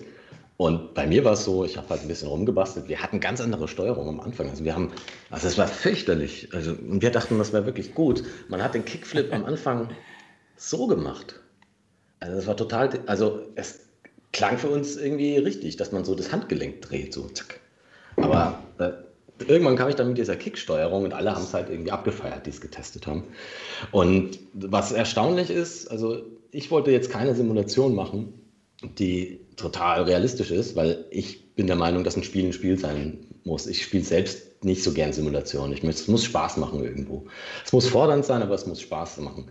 Und wir haben zwei Gruppen von Leuten vor allem. Es gibt welche, die sagen, dass ich spiele Skateboard-Spiele und das hat überhaupt nichts mit einer Skateboard-Simulation zu tun. Ich bin enttäuscht. Ich möchte eine Skateboard-Simulation. Warum macht ihr nicht das Spiel, das ich möchte? Es ist mir viel zu arcady. Ja, das ist was für Casual-Spieler. Und dann gibt es Casual-Spieler, die sagen, ja, das ist ja voll blöd. Das ist viel zu schwer. Ja, mach doch lieber ein gescheites Skateboard-Spiel, was Spaß macht. Und wir haben es so ein bisschen in der Mitte. Deswegen, ja, vom Balancing versucht, die Mitte zu treffen dass es fordernd ist und trotzdem noch also, Spaß also, macht. Genau, genau. Ich, ich habe tatsächlich, also mir, mir hat es tatsächlich ein bisschen geholfen, dass einer von euch, während ich es gespielt hat, im Chat gesagt hat, ja. drück doch mal hier und mach doch mal mehr, weil ich halt wirklich keine Ahnung habe. Ne? Ich weiß überhaupt nicht, was für eine mhm. Bewegung. Ich, ich kenne ja nicht mal die ganzen Tricks. Und äh, ich hatte so in den Tutorials so ein bisschen äh, Schwierigkeiten zu verstehen, wann ich was drücken soll. Genau. Obwohl es eigentlich sehr visuell gezeigt wird, aber wenn man wirklich so gar nicht in dem Thema ist. Aber nachdem ich das dann halt äh, so leicht äh, unter die Arme gegriffen wurde, ging das dann. Und dann fand ich halt auch als normaler Spieler, dass, dass äh, der Rest dann halt das Übliche ist. Ne? Also irgendwie Hand-Augen-Koordination und Sachen machen. Und äh, hat mich auf jeden Fall abgeholt. Und vor allen Dingen der eine Track, den ihr drin hattet, sowas von geil. Ja. ja, also wir hatten teilweise auch Steuerungs Steuerungen drin, Steuerungskonzepte drin, da sind wir auch nicht mit klargekommen. Das ist tatsächlich ziemlich spannend, wenn du, welche Finger du jetzt schon belegt hast und welche, welche Knöpfe du drückst und welche Bewegungen du machst, wie, wie viel dein Hirn leisten kann. Und wir haben halt immer nur gesagt, wenn wir es in fünf Minuten können und Spaß damit haben, machen wir es. Aber es gab Sachen, da bin, ich dann auch nicht mehr durchgestiegen. Wenn man wirklich versucht hat, so eine Controller-Steuerung eins zu eins umzusetzen. Das, ja. also, das hat irgendwie nicht ihr, gut geklappt. Habt ihr, ist, ist das ein ständiger Prozess? Weil ich, ich habe gesehen, es gibt so einen experimentellen Part, wo man irgendeinen Sprung, den man normalerweise einfach nur auf A hat, auch mit ja. dem ganzen Körper machen kann. Ja, das habe ich gestern auch probiert. Seid, es seid, macht seid so Spaß. Da, Seid ihr da? Ich, ich, muss wohl nicht erwähnen, dass mir der reine Knopf mehr Spaß macht. Ja, echt? Oh Mann. Aber, aber, aber seid, ne, ich, ich zum Beispiel bin ein totaler Fan von, von Reduktion. Ja? Also, äh, wenn, wenn, wenn ich zum Beispiel nur Armbewegung hätte und die Knöpfe rauslassen könnte, dann wäre mir schon wieder weitergeholfen. Aber die Frage ist eigentlich, äh, seid ihr da ständig noch am, am, am drauf rumdenken? Also ist das, ist das ein fließendes Ding? Ihr habt jetzt so eine Basis, aber, aber äh, probiert er noch weiter und sagt, wisst ihr was, vielleicht kann man das hier, vielleicht so zweimal den Knopf umgreifen, ist vielleicht noch zu viel Weg, vielleicht, vielleicht kann man das auch noch irgendwie abkürzen. Also jetzt, jetzt kommt gerade so eine Phase, weil wir bombardiert werden mit Vorschlägen, besseren, schlechteren. Und das bringt dann halt zum Nachdenken. So. Dann, dann irgendwie, wenn du das Gefühl kriegst, bei, also ich bei manchen Reviews so, mm, das Spiel ist nicht komplett und alle wissen es besser. Aber ich weiß ja selbst, dass wir wirklich Dutzende Konzepte von der Steuerung ausprobiert haben. Für mich ist es eigentlich fertig so. Okay. Aber ich hätte schon ein paar noch ein paar Tricks so gerne noch drin, so ein paar mehr, dass die Videos auch ein bisschen cooler aussehen, damit man schönere, abwechslungsreichere Videos auch rauskriegt. Also wir haben schon Requests für Anfragen für, ja, für Tricks, von denen ich selbst noch nie gehört habe, sage ich es mal so. Und, aber das wollen wir nicht. Es soll wirklich keine Hardcore-Skateboard-Simulation werden. Die Idealversion wäre ja, wenn, wenn man sozusagen so ein sandboxiges äh, System hat, dass zum Beispiel Leute damit ab einem bestimmten Punkt alles machen können, was sie wollen. Ne? Genau. Dass ihr gar keinen Trick extra einbauen müsst, sondern dass es eigentlich aus der Physik, die jetzt existiert, machbar wäre. Das wäre wahrscheinlich irgendwie so das, das Netteste. Ne? Ja, so ist unser Spiel nicht aufgebaut und ich glaube, es wäre eben für Anfänger ziemlich schwer. Ja. Aber diese modernen Skateboard-Simulationen wie Session zum Beispiel, die sind ein bisschen so aufgebaut. Also, okay. das, man, also das ist sehr physikbasiert. Uns ist es so, sagen wir mal, semi-physikalisch. Bei uns ist es wie ein bisschen bei Tony Hawks, dass die Rails, also die Geländer, dass die magnetisch sind und dass du nicht so genau zählen musst. Also du hast vielleicht das Gefühl, dass du sie nie triffst und wirst nicht ja. hingezogen. Es gibt, es gibt einen Punkt, da sieht es dann wirklich komisch aus, wenn du rübergezogen wirst, weil das alles sehr schnell geht. Aber unsere Rails sind tatsächlich magnetisch, sonst würden das also. Ich, ich bin ja. mir auch ziemlich sicher, dass ich mit einer äh, super realistischen physikalischen Simulation dann in der ersten Stunde da nicht so viel Spaß gehabt hätte. Also, deswegen, also die, die, die Gewichtung scheint jetzt, wie gesagt, ich gehe jetzt von, von kompletter Skate-Noob, aber VR-Spieler erfahrener Seite ran und äh, bin klargekommen. Das hat an sich dann schon mal funktioniert. Äh, ich finde nur ganz interessant, wie, wie man sowas dann äh, peu à peu entwickelt. Ne? Also, du hast ja selber gesagt, erstmal äh, dachtet ihr, man kann mit der Hand drehen. Es gab ja gerade zum Beispiel, ich will gar nicht das Wort in dem im Wipeout-Klon, aber da haben die Leute halt ein Spiel gemacht, wo du in VR das Fahrzeug in der Hand hast, so, also so, und steuerst dann so durch den Level damit, ne? So, das mhm. ist deren äh, Wipeout-Variante gewesen. Das war nicht so meins, weil es natürlich total weg von dem ist, wie, wie man sich das normalerweise vorstellt, ein Fahrzeug zu steuern. Ne? Und ihr hättet ja zum Beispiel auch sagen können, äh, ja, wir legen einfach das, das Skateboard auf den äh, rechten äh, Gyro. du bewegst mit der Hand das komplette Ding, egal. Ja, wir haben, wir haben tatsächlich viel so. Diese Fingerskateboards. Ja, wir haben da echt viel gemacht und was sehr spannend ist, also es, deswegen will ich Experimental Mode noch ein paar Sachen reinmachen, weil wenn die Leute es ausprobieren, sagen sie, ja, okay, jetzt verstehe ich es, stimmt ja. Also wir hatten so, dass man zum Slide zum Beispiel, wenn man das Board 90 Grad dreht, dass man so einen Boardslide machen kann. Das hatten wir, dass du das auch nicht mal körperlich machst mit den Controllern, dass du das drehst. Da gibt es, also dass du dich mit dem Körper in der Seitenstellung so nach vorne drehst. Da gibt es zwei Möglichkeiten. Entweder du machst es wirklich sehr genau, dass es sehr responsive ist, das heißt, dass du spürst, okay, ich kann es drehen. Oder du machst es ungenau, aber dann ist es wieder ungenau und kannst es nicht richtig steuern. Aber sobald das Board, sobald man das Gefühl hatte, das Board ist an die Controller, an den Controllern festgetackert, war das Skateboard-Gefühl weg. Weil du hattest plötzlich das Gefühl, ich drehe das mit meinen Händen.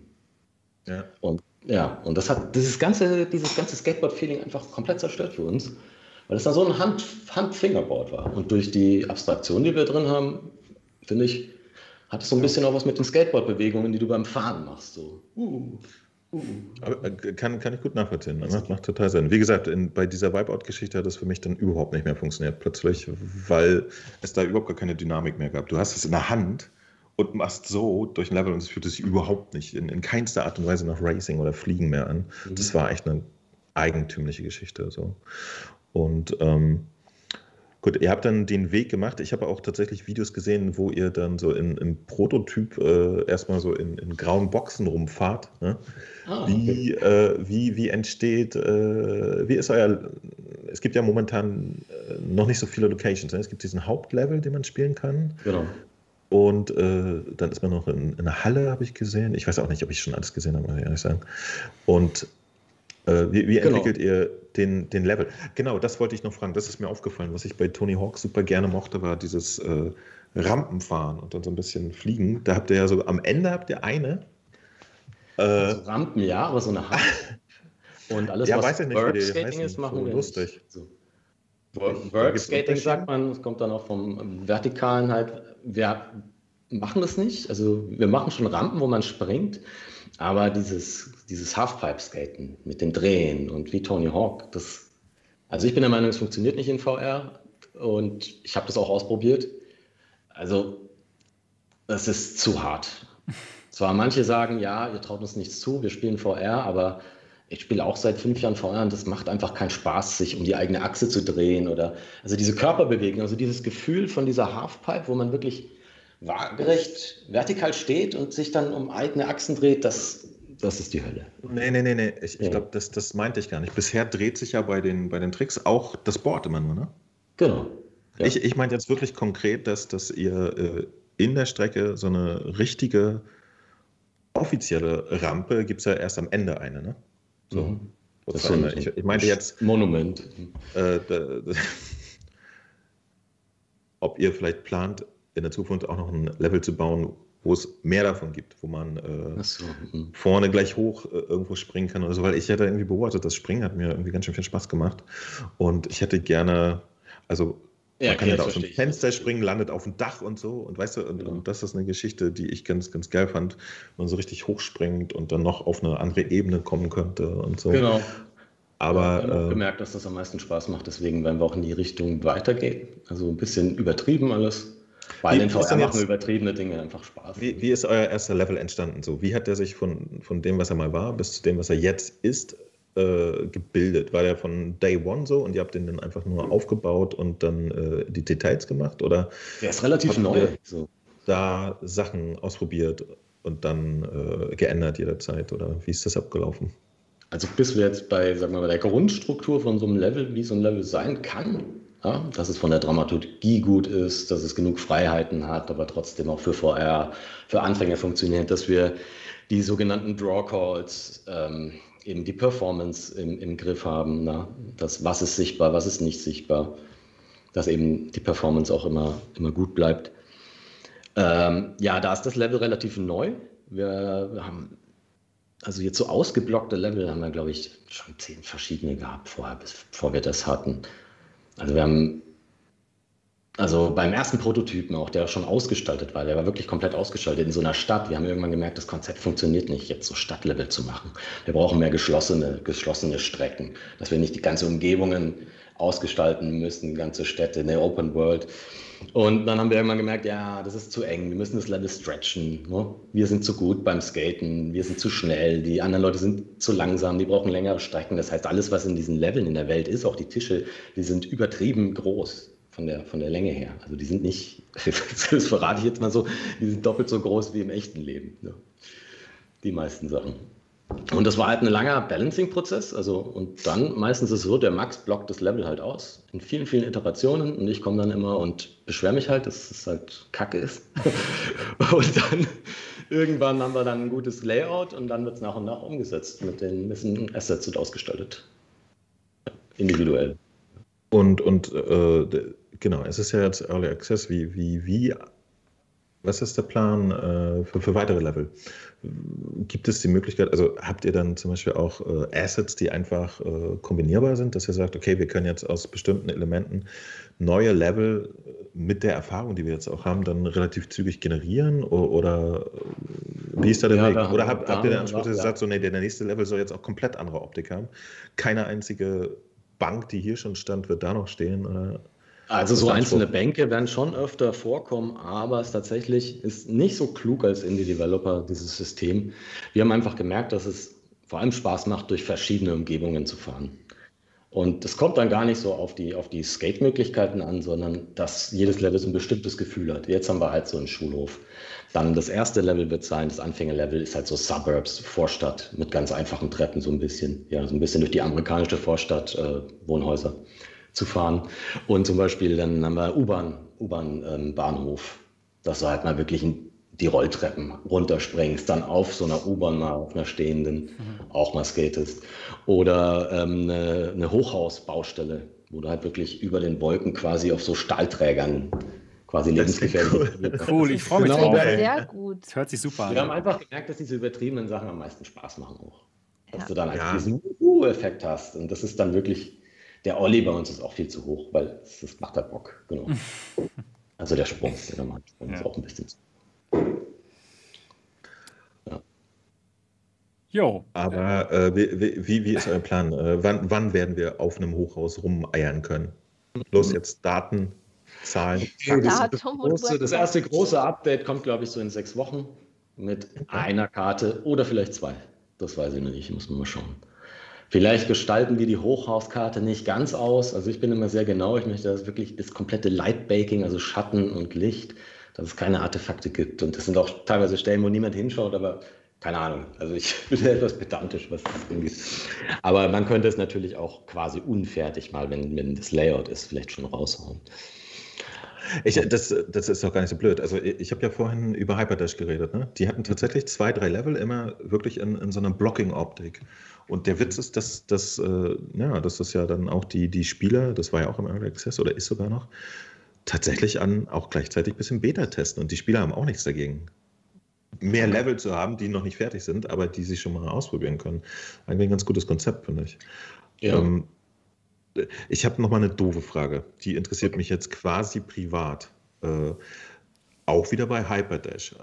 Und auch wieder das Thema Light Baking. Die, die backen da offensichtlich die Global Animation mit in die Texturen. Ja?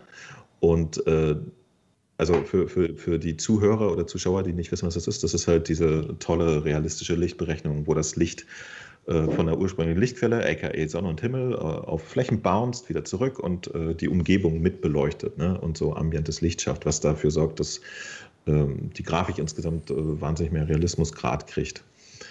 Mhm. Und mich würde jetzt mal interessieren, äh, dass das haben zum Beispiel der Hyperdash-Leute schön, super schön gemacht in ihren Leveln. Die sehen halt sehr, sehr schick aus. Äh, ist das schwierig? Kostet das Performance? Oder, oder äh, warum macht das zum Beispiel nicht jeder Entwickler? Kannst du das beantworten? Also, ähm, als erstes ist zum Beispiel gebackenes Licht, sage ich jetzt mal so, dieses vorberechnete Licht funktioniert am besten eigentlich in Innenräumen. Wir benutzen das jetzt auch draußen. Das ist eigentlich keine gute Idee, weil draußen gibt es viel dynamische Dinge, Bäume etc. und so weiter. Und es gibt sehr, sehr viele Objekte. Das heißt, wenn man dann viele vorberechnete Schatten hat, Texturen, dann ist ja sehr, sehr, sehr, sehr viele. Und du siehst sehr, sehr viele auf einmal. Deswegen ist oft bei Open-World-Spielen sind das meistens dynamische Schatten, also wirklich die dynamisch reagieren. In VR ist das immer so ein bisschen ein Problem mit dynamischen Schatten, weil die sind, die kosten sehr viel. Und bei VR schaut man ja auch immer sehr weit in die Ferne. Also ich finde bei, bei, bei Third-Person-Spielen gerade besonders hat man oft nicht so die Sicht und man hat immer so eine leichte Top-Down-Perspektive. Und da fällt dann nicht so auf, wenn da keine Schatten sind. Aber bei dynamischen Schatten hast du in der Ferne halt keine Schatten mehr. Weil sonst wäre es einfach zu, zu performance-intensiv. Und deswegen, also wir backen das Licht, weil es einfach weniger auf die Performance geht, weniger auf die Grafikkarte. Genau. Genau, äh, entschuldige, ich habe mich eventuell nicht klar aufgerückt. Also der, der Zustand, dass ihr das Licht backt, den hatte ich verstanden. Ich habe jetzt eigentlich nur gefragt, warum backt ihr dann nicht gleich die Global Illumination Information noch mit rein? Ist ah, die, die, ist mit drin. Ja, die ist mit drin. Die ist mit drin? Ja. Ah, okay, okay. Nur, ähm, wir können es nicht ganz so hoch auflösen, weil das schon riesige Meshes sind. Also, ähm, das ist mit drin, genau. Da, da okay. ist, auch mit ja, drin. Wir haben es für den Look nicht ganz so krass eingestellt. Es ist auch drin, dass zum Beispiel, wenn bei einer roten Wand das Licht rot auch auf den Boden abstrahlt. Genau. Okay, das, okay. Okay, genau. sieht nicht so aus, aber es ist drin. Im besten Fall sieht es auch so aus am Ende. Nee, da, weil das, das, ist so eine Geschichte, die ich mich gefragt habe. Ich, ich stecke jetzt nicht so in, in, in der Realtime-Engine-Geschichte drin äh, mhm. Und sehe nur, dass einige Entwickler das machen und andere halt gar nicht und, und frage mich dann manchmal, woran es liegt, weil das ist ja eh pre-rendered, also hin, nach hinten hin wurscht ob, ob, keine Ahnung, ob die zusätzlichen äh, Informationen in der Lightmap dann mehr Speicherplatz verbrauchen oder so, kann ich mir eigentlich nicht vorstellen. Also wenn du mal, wenn du mal ähm, beim Trailer oder im Spiel in den Innenräumen schaust, das ist im Intro, in der Tiefgarage oder in der Schule, da merkst du schon, das sieht schon nach gebackenem Licht aus, auch nach Global Illumination. Okay. Also die sehen so ein bisschen realistischer aus als draußen. Also draußen, ähm, Umgebung außerhalb von Räumen ist immer ein bisschen schwieriger zu beleuchten. Weil man hat halt die Sonne, man hat halt keine Lampen, so, die man so ein bisschen frei positionieren kann. So ein bisschen nach der Sonne richten. Genau. Aber das ist ja jetzt schon echt Nerd-Talk. Ich weiß nicht, ob das. Ja, deswegen habe ich ja gesagt, das hat mich einfach privat mal interessiert. So, jetzt können die anderen wieder weiter zuhören. Ähm, äh, ich ich habe aber tatsächlich die, die, die, die wichtigsten Sachen, die ich jetzt wusste, habe ich gefragt. Nämlich, was wird es für fetzige Level geben und wie seid ihr darauf gekommen, äh, die Steuerung so zu machen, wie sie ist? Super fetzige Level. Super fetzige Level. Ja. Gut, da, meine, meine, meine witzi, äh, witzige, wichtigste Frage weiterhin wäre, denn ich muss ja jetzt äh, gegen den Rest der Welt antreten in dem Spiel. Mit welchem Update gibt es äh, eine Friends Highscore Vergleichsliste? Und könntet ihr Funktionen reinbauen, dass jeder, der in einem Score unter einem ist, direkt so einen Finger geschickt bekommt und andere fiese Gesten ja. und sowas, wenn er das anguckt? Danke. nee, wann kommt das? Das ist tatsächlich äh, total motivierend, ne? könnt ihr euch vorstellen. Wenn, wenn also, ja, ja, wir, wir haben tatsächlich Leaderboards drin, sozusagen. Also wir testen sie. Nur es, äh, das funktioniert noch nicht richtig. Und das kommt mit dem ersten Update 0.2 und das peilen wir so in na, vier bis sechs Wochen. Das ist immer schwierig sozusagen, aber spätestens in sechs Wochen. also wir Fall. können auch alle ein bisschen trainieren jetzt in den nächsten vier Wochen und dann genau, geht's genau. los. Und dann können jetzt alle einen Monat heimlich trainieren und dann. Dann geht's los. Die nächste Challenge auf MRTV. Oh ja. Gott, nee. Das, das, das, das wäre geil, ja, ja, genau, ja. Ich, ich finde, das Spiel ist so gut. Ich habe so Spaß bei dem Spiel um genau, sich genau. mit irgendwas auseinanderzusetzen. Das genau, und auch, ich weiß. Auch ein Grund für das Spiel war, also ich war zwar Skateboarden früher, aber nie gut und Ja, ich dachte halt, ja, ich will mal cool skaten. Und dann habe ich mir halt viel, da, genau, ein Spiel gebaut. Ja, ja, genau, genau das Gefühl habe ich jetzt nämlich. Ich, ich skate auch ganz gerne draußen, aber halt mit so einem E-Skateboard fahre ich eben nur rum, aber ohne Tricks. Aber jetzt endlich mal Tricks machen zu können, es fühlt sich richtig gut an. Ich kann überhaupt nicht Skateboard fahren, habe ich auch noch nicht gemacht. Inliner ja, aber Skateboard nicht. Und ja, bei so einem Spiel, ich kenne mich ja überhaupt nicht aus. Ne? Mir macht es dann halt nur Spaß, wenn es dann bergab geht oder man springen kann. Also ich habe jetzt auch Kann man, gemerkt, ja. ich gehe ich gehe dann selber irgendwie noch mit in die Hocke und, und wenn ich dann abspringe, strecke ich mich dann nach oben. Das passiert irgendwie einfach so und das macht so viel Spaß. Also da muss ich auf alle Fälle weiterspielen. Ich habe jetzt noch nicht lange gespielt, aber ja, ist total interessant. Probier Also, mal wollen- das Experiment, die äh, experimentelle Steuerung des Ollies. Das ist der physikalische Olli. Da muss man wirklich hochspringen. Ich habe das halt gestern noch zu Hause probiert. Ah, okay. Und meine Frau meinte dann zu mir, boah, Sebastian, du hast ja richtig Spaß hier. Weil ich dann halt im Wohnzimmer rumsprang ne, mit, der, mit der Brille auf und es ist, hat mir so Spaß gemacht. Also bei den, bei den, ähm, wir haben ja später so Challenges und Goals in den Level Ja. und das Spiel wird eigentlich so designt werden, dass man auch, wenn man nur diesen Standardsprung kann, erstmal in den ersten zwei, drei Leveln auch durchkommt und Erfolge hat. Ne? Also wir achten schon drauf, dass man auch, wenn man jetzt nicht der totale Flip- und Slide-Crack wird, dass man eben auch weiterkommt mit, ein, mit relativ einfachen Herausforderungen, sage ich es mal so. Ich habe noch mal eine Frage und zwar zu den Leveln. Ähm, aus der Community hatte mich jemand gefragt, ob das Ganze vielleicht noch in Zukunft modbar wäre, weil er irgendwie so ein Modder ist und ähm, ja auch mit der Unreal Engine sich auskennt. Und da wollte ich dich mal fragen, ist das Wäre das einfach für euch, das, ähm, ähm, das Spiel modbar zu machen, dass Leute ihre eigenen Assets da reinbringen können und dann vielleicht einzeichnen können, wor worauf man da sliden könnte auf diesen Assets oder sowas? Ist da irgendwas in Planung vielleicht und wie, ja, wie schwer wäre sowas? Ja, da kamen tatsächlich schon einige auf uns zu, die sich das wünschen. Und bei diesen ähm, sehr populären Spielen, Skateboard-Spielen, die gerade draußen sind, Skater XL und Session, da gibt es eine riesige Modding-Community. Nur, ähm, die haben das auch relativ früh ins Spiel eingeplant, würde ich sagen. Und wir haben das nicht. Und wir haben auch ein bisschen ein anderes System. Die sind sehr physikbasiert, diese anderen Spiele. Und bei uns sind bei allen Obstacles und Geländern sind da Actor platziert, also Objekte, sage ich jetzt mal, Objekte platziert, die muss man sehr genau platzieren, die bestimmte Sachen erkennen, was der Spieler macht. Und man muss halt sehr viel in der Map, im Level selbst als Entwickler sehr viel platzieren und einstellen. Okay, das verstehe. ist nicht so einfach. Ja. Ja, das ist ein sehr, sehr zerbrechliches System. Deswegen kann ich mir nicht vorstellen, dass es modbar wird, so ohne weiteres. Okay. Ja gut, also mir ist es egal. Hauptsache ihr macht viele schöne Level, ja, wo es Spaß macht, eben, eben zu skaten. Und ja, das wird auf jeden Fall gut. Ja, ich hatte gestern auch halt mal in den ersten Level reingeschaut. Und ähm, meine Frage ist jetzt, ähm, fährt man einfach mal einmal so durch von vorne bis hinten oder soll man dann auch wieder zurückfahren und so viele Tricks wie möglich machen? Also ich bin noch nicht so ganz so 100% drin im Spiel. Ähm, was soll man da machen? Hin und her fahren oder von vorne bis Also hinten? es ist, ja, es ist ja kein Open World oder Free Roam Game, ähm, was viele gehofft haben, aber es hat einfach Gründe gehabt, ähm, wie wir einfach das Spiel gestaltet haben und wie wir es haben wollen. Ähm, man hat eine Art Parcours, der hat einen Anfang und ein Ende. Okay. Ja, und das hat mehrere Gründe. Wir wollen zum Beispiel nicht dieses Zeitfahren, was du bei Tony Hawks zum Beispiel hast, dass du in einer Minute 30 so und so viel Tricks machen musst oder Punkte. Wir wollten so ein bisschen den Zeitdruck rausnehmen. Und du hast eben verschiedene Trickmöglichkeiten. Und es gibt eben einen Übungsmodus, da kannst du ähm, rumfahren, aber immer schon immer nur eher das Level entlang, kannst immer wieder zurückspringen und kannst da deine Tricks üben und versuchen halt, was sind die besten Kombinationen. Und dann kannst du einen Run fahren, da hat man sogar Lebensenergie, das heißt, man darf nicht so oft auf die Fresse fallen. Und genau, und dann kommt es halt drauf an. Da kannst du nicht zurückspringen und dann machst du eben ist das Ziel, einen smoothen, guten Flow mit möglichst vielen coolen Tricks zu machen und dementsprechend kriegst du dann auch eine Score am Schluss. Das, das Feature mit dem äh, Zurückgehen ja, und, und nochmal versuchen ist übrigens äh, das Killer-Feature, glaube ich, weil das ist etwas, was äh, total demotivierend ist, wenn man immer wieder von vorne anfangen muss. Und bei euch kann man ja jetzt wirklich sagen, okay, den Sprung habe ich nicht geschafft, ich gehe im Level so die nächste Passage zurück, fand ich richtig gut. fand ich Okay, echt cool, eine fantastische Entscheidung. Die, das, das hilft echt, um, äh, ja, um einfach in Ruhe da die Sachen immer wieder zu üben, bis man es halt drauf hat. So. Das ist echt cool. Es gibt einige, die würden gern zurückfahren, eben umdrehen und zurückfahren, aber so ist das Spiel einfach nicht aufgebaut. Also es ist nicht dafür gemacht.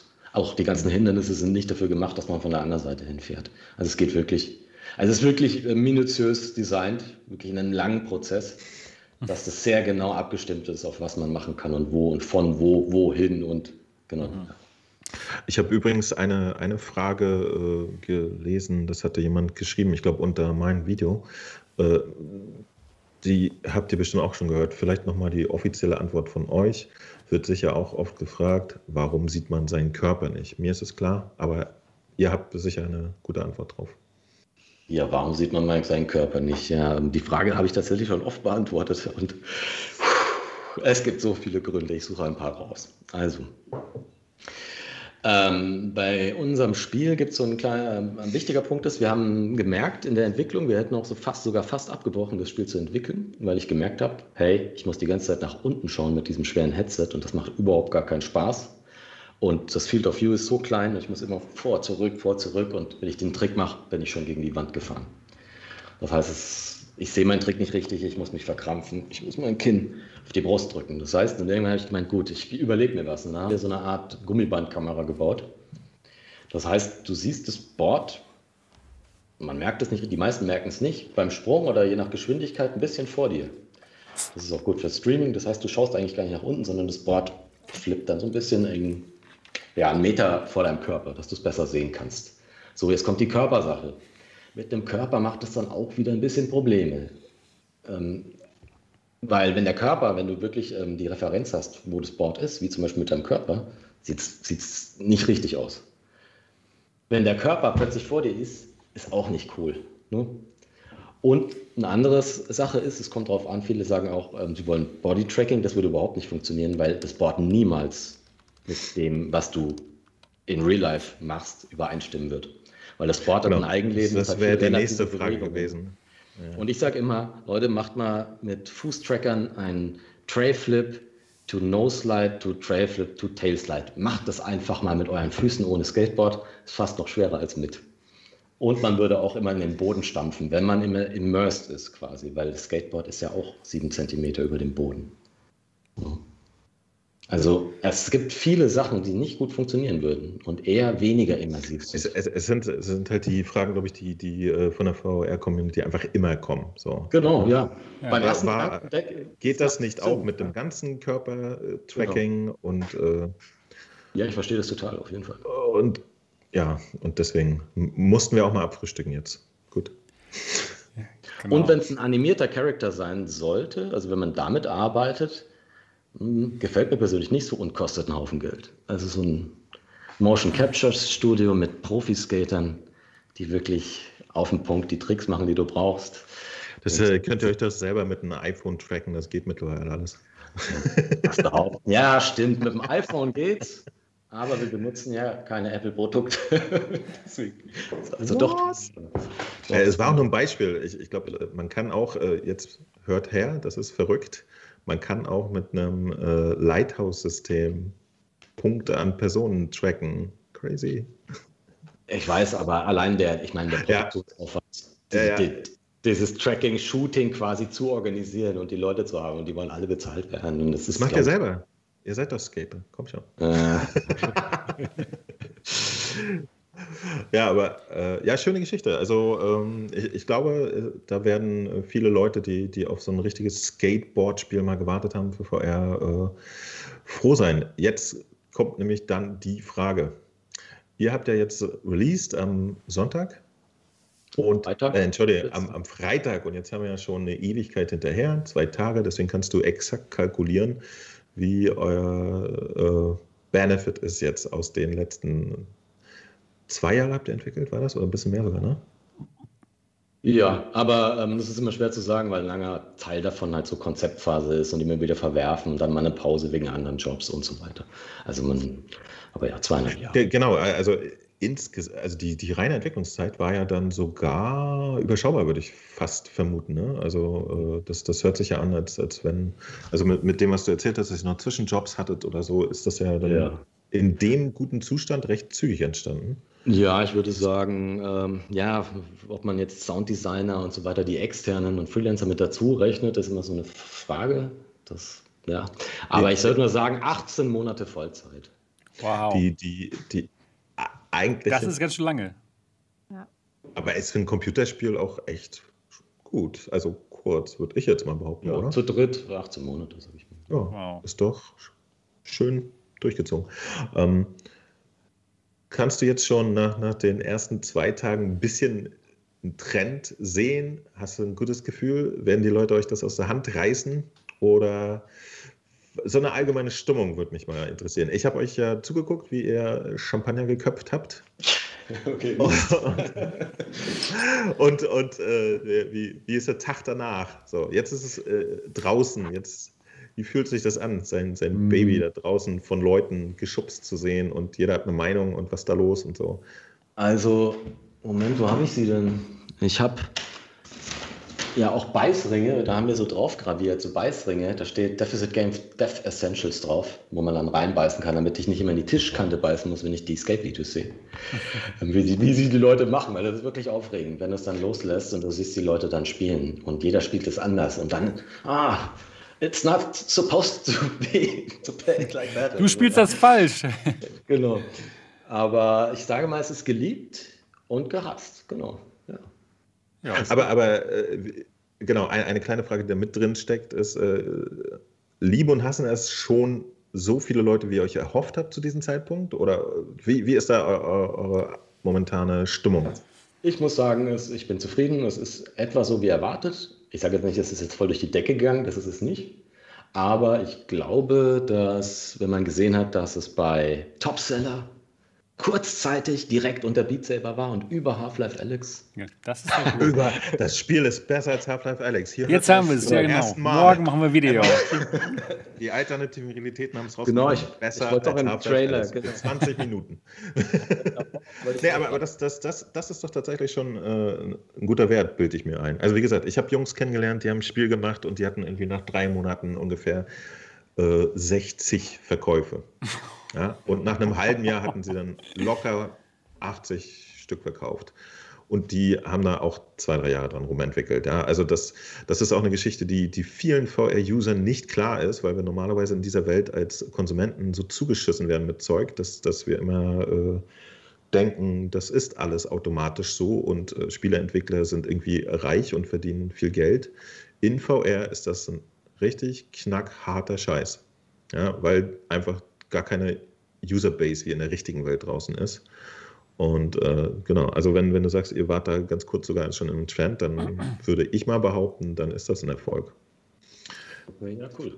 Das also haben, haben andere Leute wahrscheinlich schon ganz anders erlebt, ja. Wir haben tatsächlich auch, also viel war geplant, also natürlich geht ein Plan nicht immer auf, aber wir haben natürlich schon auch analysiert, was kann funktionieren am Markt, wie sind die Zielgruppen so, wen wollen wir ansprechen, wie können wir es promoten. Also wir haben ja auch, also der Soundtrack ist zum Beispiel auch ein Promotion-Tool. Wir haben außerhalb der Blase ganz, ganz gut, es ist via Skater ganz gut bekannt mittlerweile, würde ich sagen. Ähm, weil die Bands ja auch, das sind Indie-Bands, kleinere, aber die sind ja auch total happy, dass sie dabei sind und wir promoten die und die promoten uns und so weiter. Und da soll immer mehr auch dazu kommen, wenn da 20 Tracks auf dem Soundtrack sind. Das heißt, ähm, Genau, wir haben uns schon viele Sachen bewusst gemacht, aber es ist natürlich keine Garantie, dass es funktioniert am Ende. Und, und was, was unternehmt ihr momentan so, um, um das ein bisschen zu promoten? Weil, weil ich muss ehrlich gesagt gestehen, äh, ich habe das zum ersten Mal bei Hoshi im Video gesehen, das Spiel. Und dann, als ich es selber gespielt habe.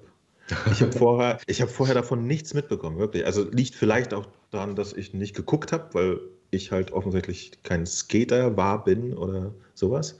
Finde ich aber ganz interessant, weil, wie sowas immer zustande kommt. Weil ihr sitzt jetzt bei euch zu Hause und, und wisst nicht, wie das Leute sehen. Und ich mhm. sitze hier zu Hause und gucke geradeaus und sehe nichts, was, was mir nicht gezeigt wird. Und was unternimmt man da so? Schreibt ihr äh, Portale an, einzelne mhm. Influencer? Ähm, was, was Podcasts. Also aktuell ist es so, es ähm, hauptsächlich über eben ja YouTuber, Influencer und so weiter. Und tatsächlich war es so, dass wir eigentlich keine angeschrieben haben, weil die sich alle gemeldet haben. Auch größere YouTuber aus den USA. Also auch einer mit eineinhalb Millionen Followern zum Beispiel. Und genau, und dann kriegen die ihren Key und ähm, dann gibt es halt die Reviews. Und mittlerweile, es kommen noch ein paar. Das wird ganz gut. Aber, aber, aber um ehrlich zu sein, auch das ist schon ein Zeichen. Ne? Also wenn die YouTuber sich, die Größeren dafür interessieren, ist es interessant genug, mhm. äh, dass, dass sie sich halt um einen Key bemühen.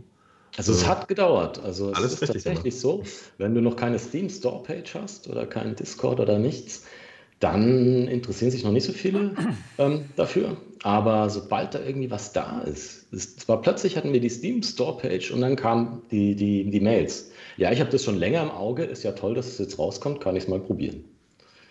Und da muss man eben schauen. Aber ansonsten sind wir noch nicht so aktiv geworden. Wir wollten es auch eigentlich nicht so halten im Early Access, weil es ist ein unfertiges Spiel und ein unfertiges Spiel ist halt auch unfertig, sage ich mal. Ganz, ganz stumpfe Frage habe ich. Ja, aus, jetzt kannst du vielleicht mal das, das äh, aus dem Leben eines äh, YouTubers, der darüber ein Video machen will. Ich habe äh, heute irgendwie ziemlich viel Zeit damit verbracht, äh, irgendwas zu finden, was ich in einen Thumbnail bauen kann. Das, ähm, Warum, also bei, bei, bei, bei vielen Spielen äh, kriegt man äh, sozusagen, da gibt es ein Press-Kit oder so, Ach das so. ist eine Handvoll Screenshots, da kriegt man Material so, äh, und, yeah. und bei euch gibt es im Prinzip nur das, was ihr tatsächlich äh, in der Steam-Page drin habt oder so, ne? Ach so, äh, nee, ja, muss man, musste, ja, ähm, ja, ich habe nicht damit gerechnet, dass Leute was brauchen, ohne dass sie sich melden. Weil wir haben im Discord zum Beispiel, habe ich einen Link für ein Grafik-Press-Kit, also keine Informationen, nur Grafiken, weil Ihr habt einen Discord. Wir, wir, wollten eigentlich gar keine Pressearbeit machen letztendlich, aber wir sind nicht drum rumgekommen. genau, wir haben Discord, ja, ich lade dich ein. Okay, wow, ja, mach das bitte. Das, äh, Mensch, wir eröffnen sich ja Welten. Der ist cool. der lebt, er lebt. Ich poste ihn nochmal in die Kommentare. So. Ja, ja, das ist super, weil, weil ich, ich hatte echt Schwierigkeiten, äh, irgendwie Material zu finden und okay. habe mir dann irgendwas zusammengebastelt aus meiner Fantasie. Nimm doch Szenen aus deinem Gameplay. Ja, sah alles scheiße aus. Echt? Oh. Ja, es ist halt, wenn du es aus dem YouTube-Video nimmst, ist es halt komisch, die blurry, also blurriger als es sein muss und, und dann, keine Ahnung, du, du, du, ey, aus einer Stunde Video kannst du mal durchscrappen, Frame für Frame, bis du da einen findest, der irgendwie so aussieht, wie du das vorstellst. Ja. Schreib einfach mal eine Mail, dann schicke ich dir diesen Link zu dem ZIP-File, wo alles drin ist, was du brauchst, Gut. falls du es brauchst. Aber ja, kann nie wissen. Ne? Wir, wir werden ja jetzt. Äh, ne? Ja, ich, das geht ja gar nicht um mich alleine. Sebastian organisiert ja jetzt äh, die, die Challenge. Oh, ja, geil, ja, das wird ja immer. XR Skate Days. Die, die, die äh, nee, einfach die, die, Skating Challenge. VR Skating Challenge und äh, dann geht es richtig durch die Decke. Und deswegen, da brauchen wir sehr, sehr viel Material für Promo. Ja, genau. Sag mal, wie haben denn die ersten YouTuber davon erfahren? Weil du, weil du gerade meintest, so ja, die YouTuber haben sich gemeldet, haben die das zufällig gefunden, weil du gerade sagtest, ihr habt überhaupt keine Pressearbeit gemacht und gar nichts. Äh, also wir weißt haben das zufällig? immer wieder, immer wieder auf ein, ein, in den einschlägigen Reddits, in den Ach einschlägigen Subhubs gepostet, okay. ähm, auch immer mal wieder in den deutschen VR-Discords. Da ja, okay. gab es immer wenig Reaktionen und ähm, auf Twitter ganz viel. Ah, okay, gut. Also ein bisschen was habt ihr doch gemacht, genau. Ja. Yeah. Genau. genau. Also der erste Prototyp-Trailer von 2019, der, auf den hin haben sich einige auch schon gemeldet, ah, okay. vor zwei Jahren. Also der hat so 23.000 Aufrufe gehabt dann am Schluss. Genau. Gut, verstehe. Ja, ähm, was mich jetzt noch interessiert, ist, ähm, wann ihr Break-Even sein könnt. Wie lange das wohl dauert und wie viele, wie viele ähm, Stücke müsst ihr da ungefähr verkauft haben? Und klappt das mit der PC-Version oder müsst ihr die Quest-Version haben, um Gewinn zu machen? Also, soweit ich es jetzt einschätze, ist, dass man auf jeden Fall eine Quest-Version und eine PlayStation-Version, wenn denn eine PlayStation VR 2 kommt, auf jeden Fall machen ja, muss, um, ja, genau. um, um, Gewinn zu machen. Okay, wow. Ich denke, dass man, das dass man auf dem PC die Entwicklungskosten auch reinkriegt.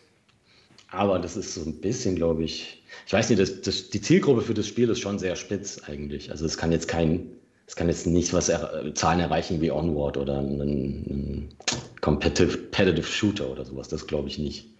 Weil das ist doch nochmal ein größeres Genre. Aber ja, es muss auf die Quest. Ja, definitiv. Ja. Das ist schon mal eine interessante Aussage. Ne? Also man, man muss schon ein Questspiel machen für VR, weil man sonst halt äh, kein Geld macht. ja, aber macht Sinn. Macht natürlich Sinn.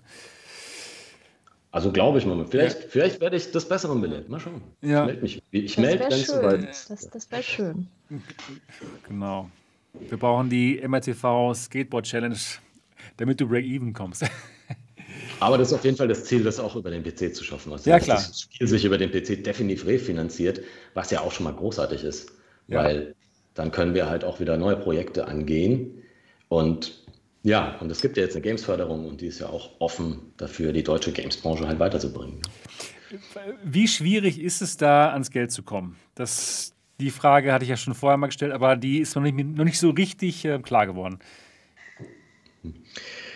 Ja, man braucht, also es ist tatsächlich wie überall das Absurde, man braucht Geld, um Geld zu bekommen. Krass. Das ist so. Ne? Hast du viel, kriegst du viel. So, äh, so, ist es ja in unserer Gesellschaft generell. Ne? Ähm, wenn man viel Geld hat, kann man viel draus machen, sozusagen. Ne? Aber äh, das Konzept war denen nicht so wichtig, sondern es ist, dass du schon ein vernünftiges Konzept, Konzept hast, das schlüssig ist und dass du aber einen Eigenanteil leisten kannst mhm. und die das Gefühl haben, das ist machbar die können das schaffen. Okay.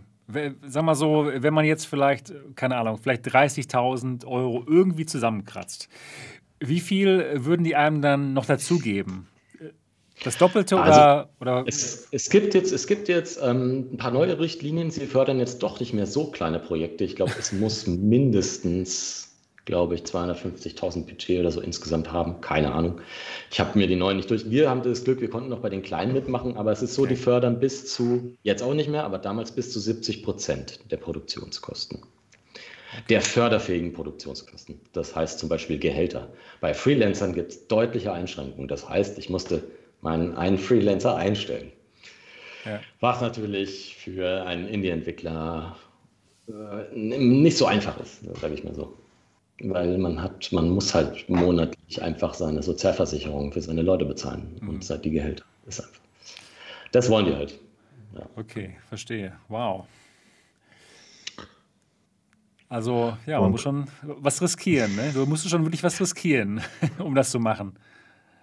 Genau. Aber, aber das, äh, wie gesagt, das ist das Interessante. Ne? Und ich glaube, das ist den meisten äh, VR-Spielern auch nicht so bewusst, dass, dass das wirklich für die Entwickler immer so ein, so ein Tanz auf Messerschneide ist und, und kein Safe-Game. So, ja? das, das ist, heißt, ich mache jetzt ein Spiel und dann habe ich eine nette Zeit und alles wird cool, sondern dass das wirklich äh, auch bei, bei Spielen, die durchaus äh, Popularität erlangen könnten, äh, noch, noch keine sichere Nummer ist, bei, bei der verhältnismäßig kleinen Käuferschaft, potenziellen Käuferschaft. Ja. ja.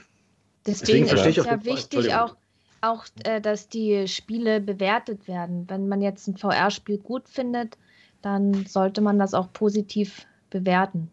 Das ist, das ist ganz, ganz wichtig. Also ich habe auch mit äh, noch kleineren Entwicklern zu tun oder einzelnen Personen, die stecken da so viel Zeit und Mühe rein und äh, versuchen da mit den Mitteln, die sie haben, das Beste rauszuholen. Und das muss man einfach würdigen. Ja, ja, auf jeden Fall. Genau. Und äh, für mich würde es privat nochmal interessieren, weil ich, ich hatte ja für mich rausgefunden, so, das wäre schon eine Geschichte, die, die man, äh, also die Art eures Spiels lädt eigentlich dazu ein, äh, das, das auch so zu snacken. Ne? Wenn, man, wenn man sich bereit fühlt, mal eine halbe Stunde da so alles zu geben, um dann endlich den so und so Olli richtig hinzukriegen. Ne? So, so eine Geschichte. Also, äh, easy uh, to use uh, spricht dann auch für die Quest. Wie sieht euer Zeitplan aus? W wann können wir da mal dann auf der Quest rumtouren? Ähm, ich hoffe ähm, Q2, also äh, zweites Quartal 2022 erst. Also wir planen bis September, Oktober, beziehungsweise wir müssen, wir haben ja auch ein paar Verpflichtungen gegen, gegenüber des Förderers auch, ja, gegenüber dem Förderer. Und dann beginnen wir mit der Portierung. Erst Quest und dann PlayStation, weil ich denke, bei PlayStation reicht es, wenn es zur PS4 2 rauskommt. Genau. Ja, ja, das ist noch ein Haufen würde mich jetzt nicht mal, würde ich mich noch nicht so heiß machen. Aber, aber äh, ja, kommt drauf an.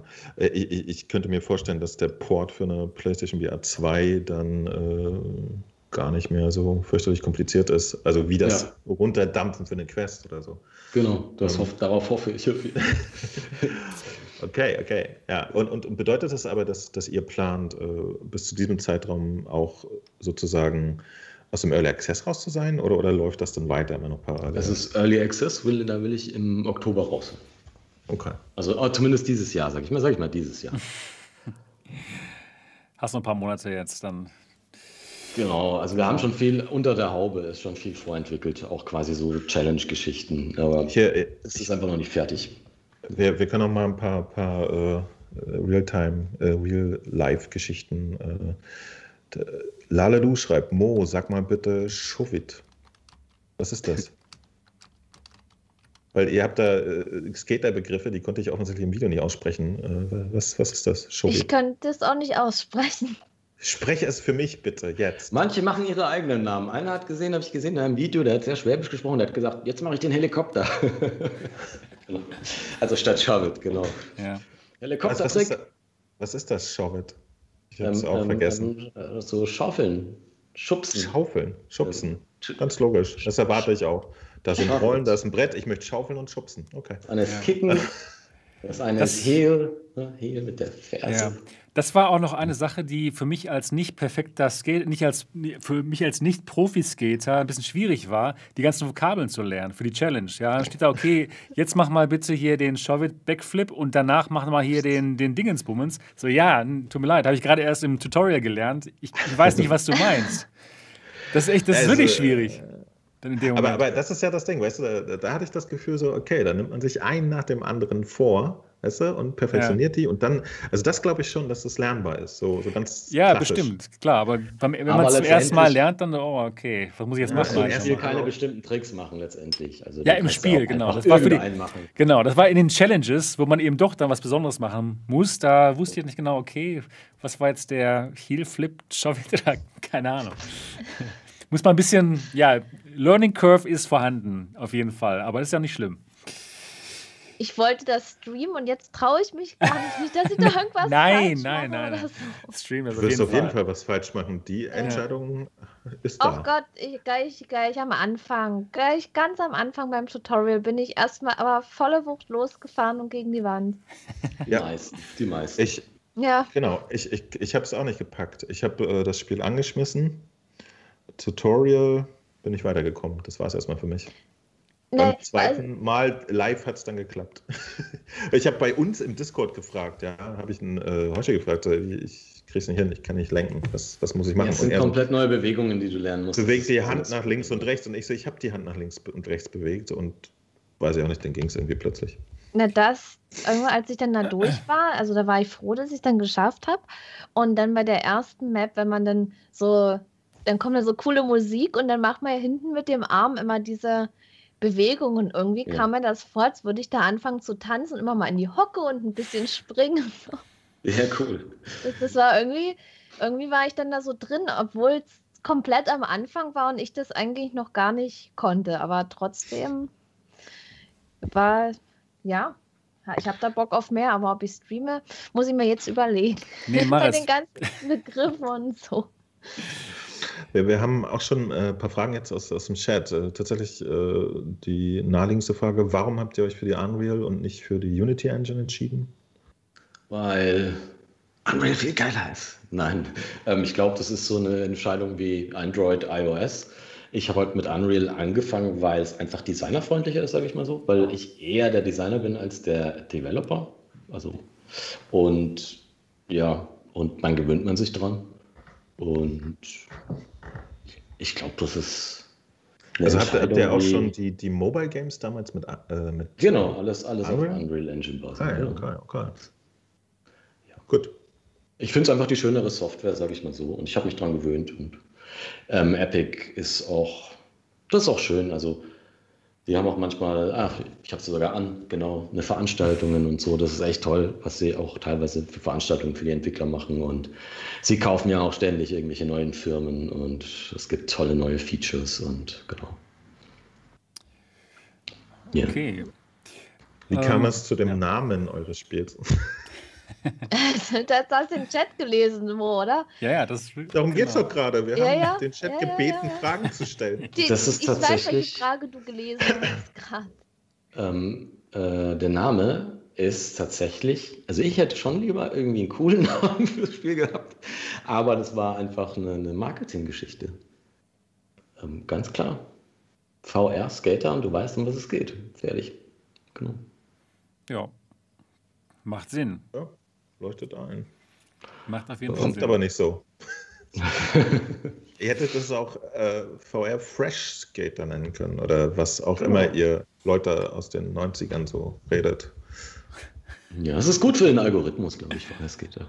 Genau. Ja, passt schon. Kann man, kann man sich was drunter vorstellen, auf jeden Fall unter den Namen. Na gut, finde ich gut. Und wann äh, auch weiter, und wie gesagt, ich lese jetzt die Sachen aus dem Chat vor, ähm, wird es rettbare Katzen geben. Finde ich auch tatsächlich einen validen Punkt. Reitbare oder rettbare? Ja, tatsächlich. Reitbare kannst du auch Reitbare erklären, Katzen, das wär wird mal es gut. rettbare Katzen geben. ähm, tatsächlich. Ähm, ich habe es auf meinem Zettel tatsächlich. Ja. So Oder was- was- Gibt ja auch eine Studiokatze hier, die Helena. Die, die hat keinen Schwanz und Oh, wo ist No. die? die ist unten in der Wohnung. Das wäre nichts für unseren Dot, wenn eine, Sch- eine eine Katze keinen Ich Schwanz versuche hat. die immer reinzubringen. Ich versuche die immer ins Spiel Oh, reinzubringen, irgendwie so. Und dann vielleicht kann es ja eine Challenge sein. Rette, rette Helena oder sowas.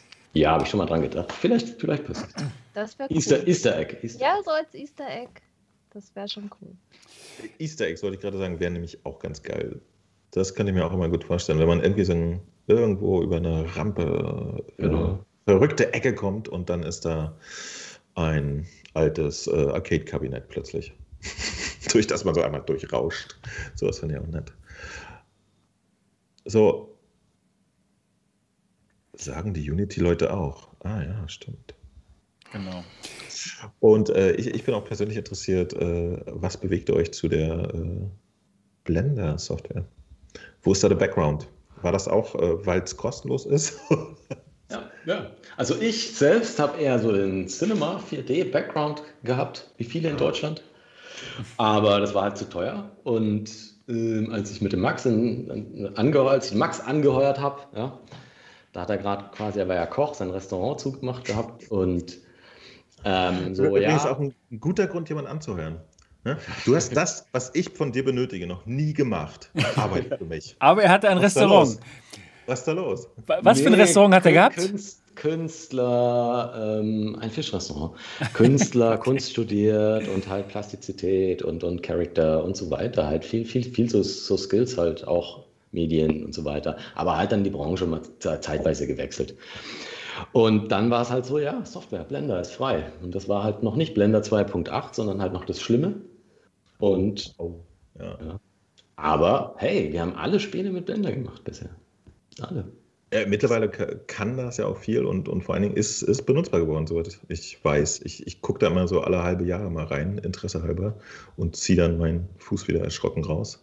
Ich benutze auch Cinema 4D, äh, was halt so ein bisschen zugänglicher ist im ersten Anlauf. Ne? Genau. Ja. Floy fragt, wird G2-Support zeitnah technisch möglich sein? G2? Reverb G2. G2. Was spricht dagegen? Ist doch, ist das nicht eine Standard-API, unter dem sowas? Nee, HP Reverb G2, ähm, Windows Mixed Reality. Ähm, ah, wir haben herausgefunden, dass das Tracking von den Controllern nicht so gut ist. Wie behauptet. Nein, Schmarrn. Also es ist tatsächlich im Hin also beim Pushen und für manche Bewegungen, wie wir es umgesetzt haben, nicht akkurat genug. Also äh, es ließ sich nicht zu 100% gut spielen. Wir können das hinkriegen, wir müssen es ein bisschen ändern. Und ein anderes Problem war, dass das Plugin, was die HP Reverb G2 für Unreal braucht, irgendwie nicht stabil ist. Also mir rauscht das Spiel sofort ab, wenn ich einen ähm, A- oder B-Button drücke, wenn es gepackt ist. Was? Oh mein Gott. Das ist aber auch mal eine interessante Geschichte. Also es liegt quasi momentan noch an der Implementation in der Unreal Engine. Ja, so hatte ich das Gefühl. Also es, es läuft auch, du kannst HP Reverb G2 auch nur ab Unreal 4.26 nutzen. Wir haben extra die Engine abgedatet, was wir eigentlich wollten. Wir wollten auf unserer Version bleiben. Und dann hat es nicht richtig, nicht richtig funktioniert. Ich habe es selbst nicht verstanden. Ich bin da auch nicht so der Super-Nerd, was mit OpenXR und so weiter zusammenhängt und was da zusammenspielt, dass jetzt da die Controller irgendwie das Spiel crashen. Aber, aber, aber die, das, das Inside-Out-Tracking der, der Quest zum Beispiel macht also, euch keinen Stress. Nee, ja, da ist dieses Guessing, eben einfach die künstliche Intelligenz, sage ich mal, die das vorberechnet, einfach unglaublich gut. Also ich habe gemerkt, als ich wieder Mixed Reality gespielt habe, wie gut das eigentlich ist, was Oculus da macht. Wie abgefahren ja. gut das ist. Ja. ja, interessant, weil, weil tatsächlich macht man ja in der Theorie zumindest, habe ich jetzt mit, mit der Index, ich habe nicht drüber nachgedacht, aber Bewegungen wie hier gemacht, wo ja eine Quest eigentlich dann gar nicht mehr so richtig viel hingucken kann. Ne? Also meistens funktioniert es bei der Quest super. Ähm, Rift S, also das ganze Spiel ist eigentlich mit Rift S entwickelt worden. Also, weil die ist einfach praktisch so mhm. aufsetzen. Ja, genau. Ähm, ja, aber ähm, arbeitet ihr jetzt noch daran, das Problem zu lösen, dieses Kompatibilitätsproblem? Also das kommt noch, ja? Also, ja was, meinst du, was meinst du, äh, wie lange das dauert, bis das ähm, gelöst ist? Also es ist nicht die höchste Priorität auf der, auf der Roadmap, weil es gibt echt viel zu fixen an Bugs und so weiter, dass das Spiel weiter stabil ist. Wir müssen eine neue Map liefern, weil da wird wirklich stark drauf rumgehackt, eben Content.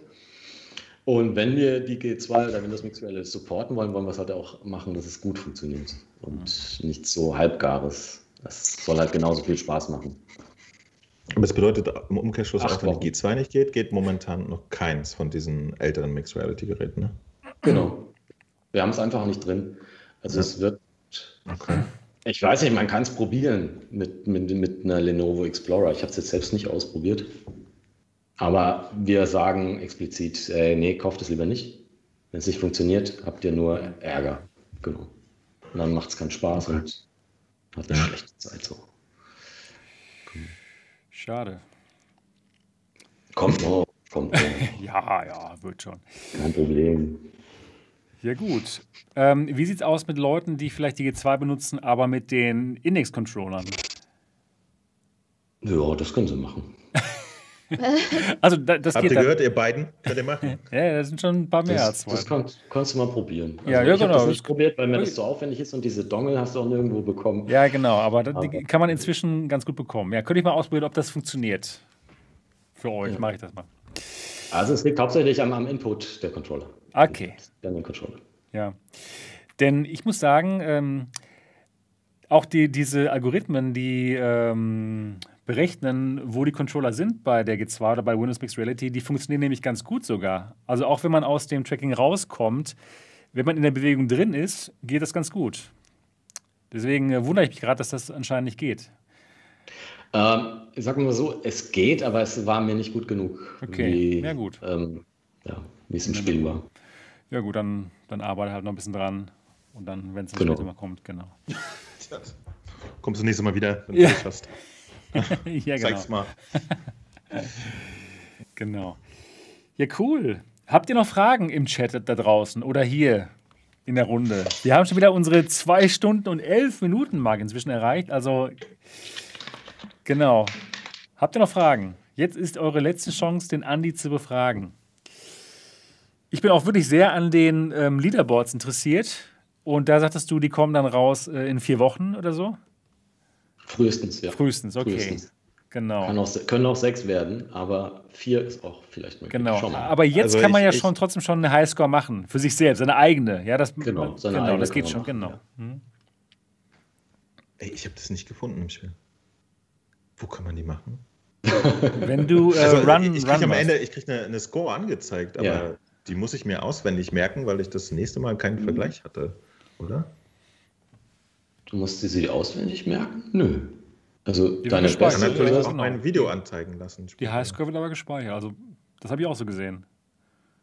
Aber du kannst dir im Menü anschauen und am Ende nach einem Run, dann kriegst du immer, was war die beste überhaupt in der Karte jemals und was war. Was Im Menü kann ich mir die angucken. Ich habe das nicht gefunden. Ja, das ist schräg.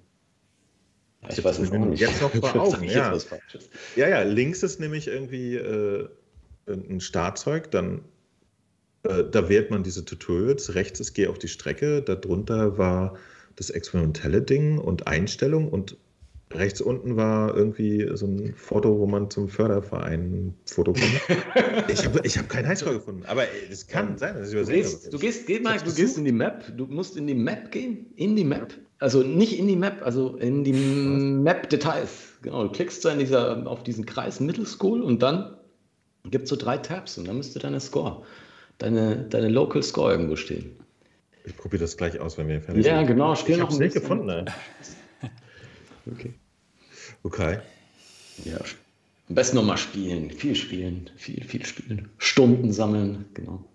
Was, was, was äh, hat das einen Benefit für euch? Äh, kriegt Steam mit, wenn Leute das für sich zu Hause viel spielen und dadurch wird das wichtiger? Ist das so?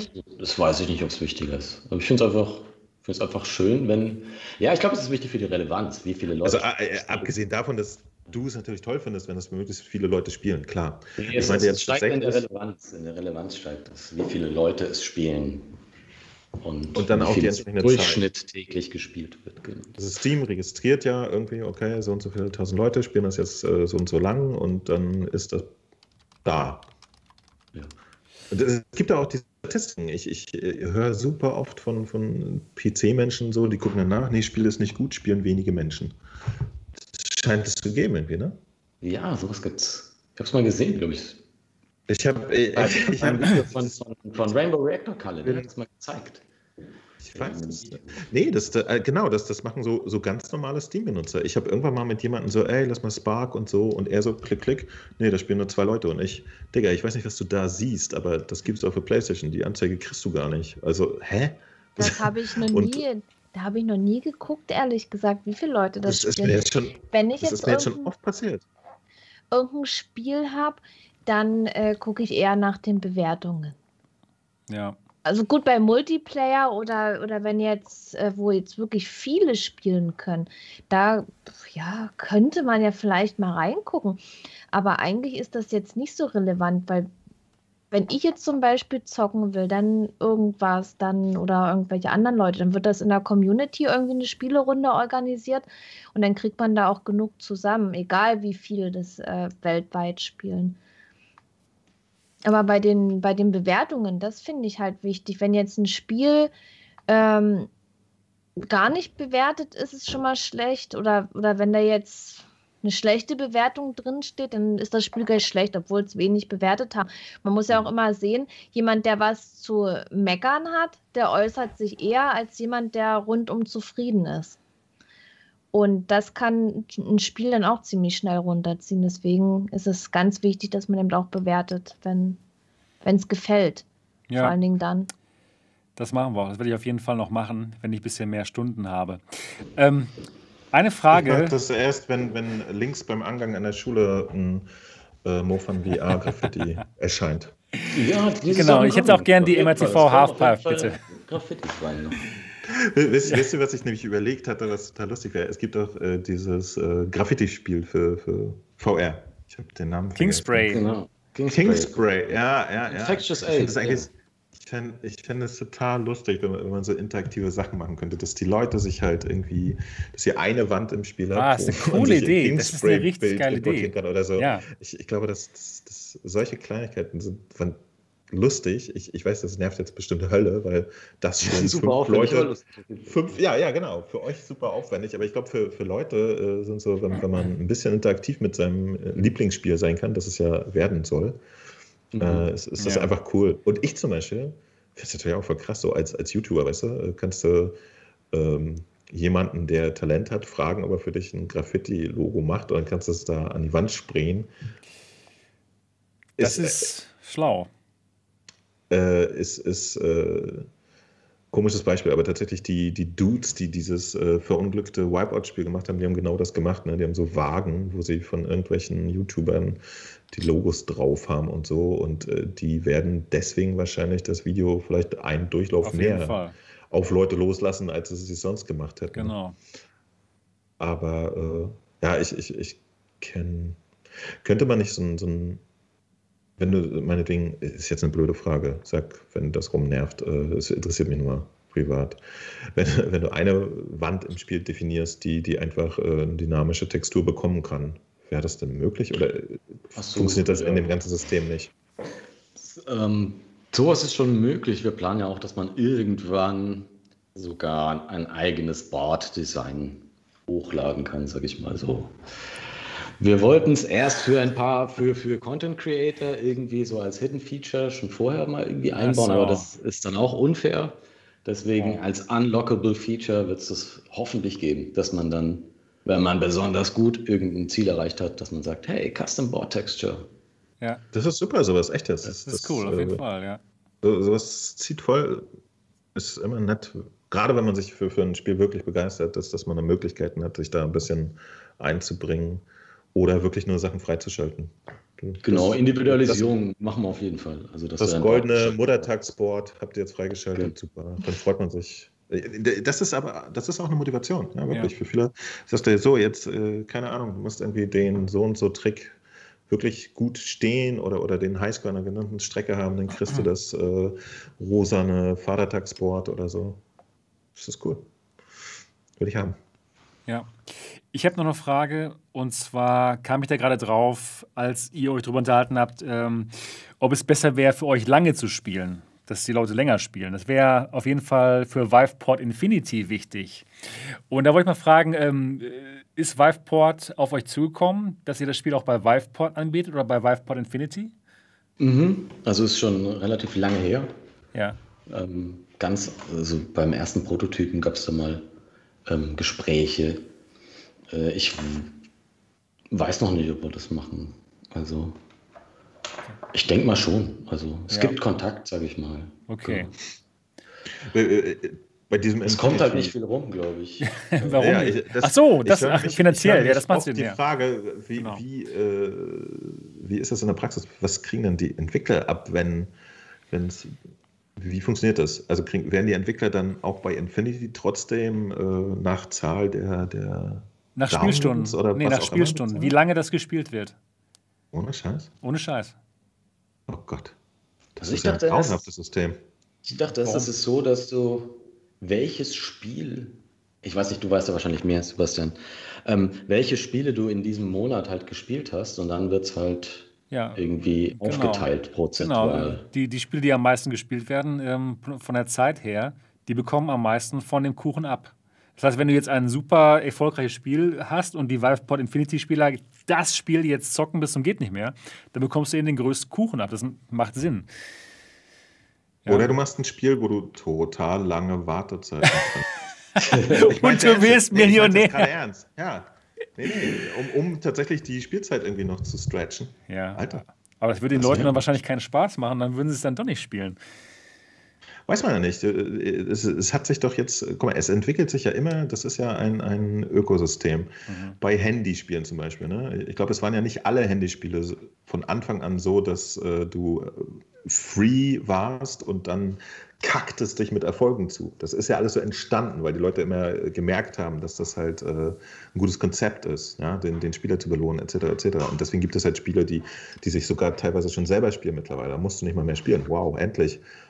Äh, und das, das meine ich. Das, ich. Ich fände das nicht das so ungewöhnlich. Wenn es, wenn es ein Bezahlsystem gibt, das auf, auf Spielzeit basiert, dann werden ja. irgendwann die Spiele alle so, möchte möchtest du jetzt wieder ins Menü? Ja, aber es würde, es würde halt wahrscheinlich den ja, Leuten dann keinen Spaß mehr machen. Dann, dann drücke hier. Ja, ja. Nee, nee, nee, nee, nee, nee. Du, du kannst sowas kannst du verdecken. Weißt du, dass so. du, so, du hast die Runde geschafft, dann so, brrr, jetzt kommt eine Viertelstunde Sieganimation. wow, wow. Du, du, beschäftigst dich trotzdem. Die merken das nicht. Ja? Okay, ja wenn es funktionieren würde. Fände ich sehr geil, fände ich sehr geil. Wäre mal interessant rauszubekommen. Wäre Zeit für, für den nächsten grauen äh, Lab-App-Würfel, ja. der einfach nur Zeit genau. generiert. Ja, wäre mal interessant. Aktuell spielen elf Leute, wollte ich nur kurz sagen. Ah ja, wäre interessant. Aktuell spielen elf Leute. Rauszufinden, äh, Wo hast ob sich das lohnen würde. In Steam. Steamworks. Sales and Activation Reports. Mhm. Genau. Genau. Ja, cool. Zwei Stunden und 22 Minuten sind wir dabei. Ich denke mal, das hat sich gelohnt. Vielen Dank, Andi, dass du heute auch wieder dabei warst. Ja, nicht nur gestern, sondern auch heute. Hoffe, hat dir auch Spaß gemacht. Ich danke, ja, cool. Ja, klasse.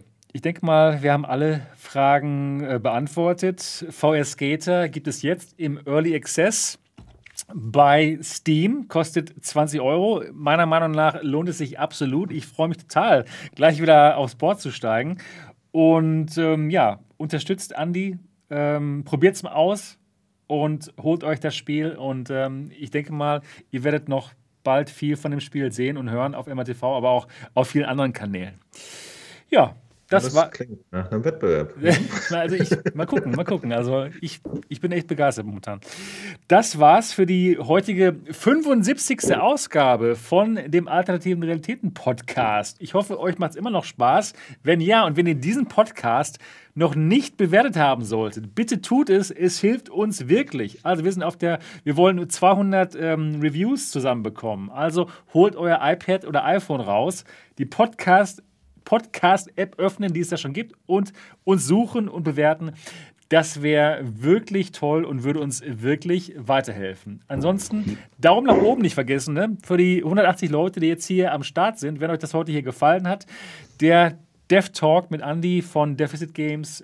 Und wir freuen uns dann drauf, euch nächste Woche wieder zu sehen und zu hören. Bis dann, macht's gut. Tschüss. Tschüss. Ciao.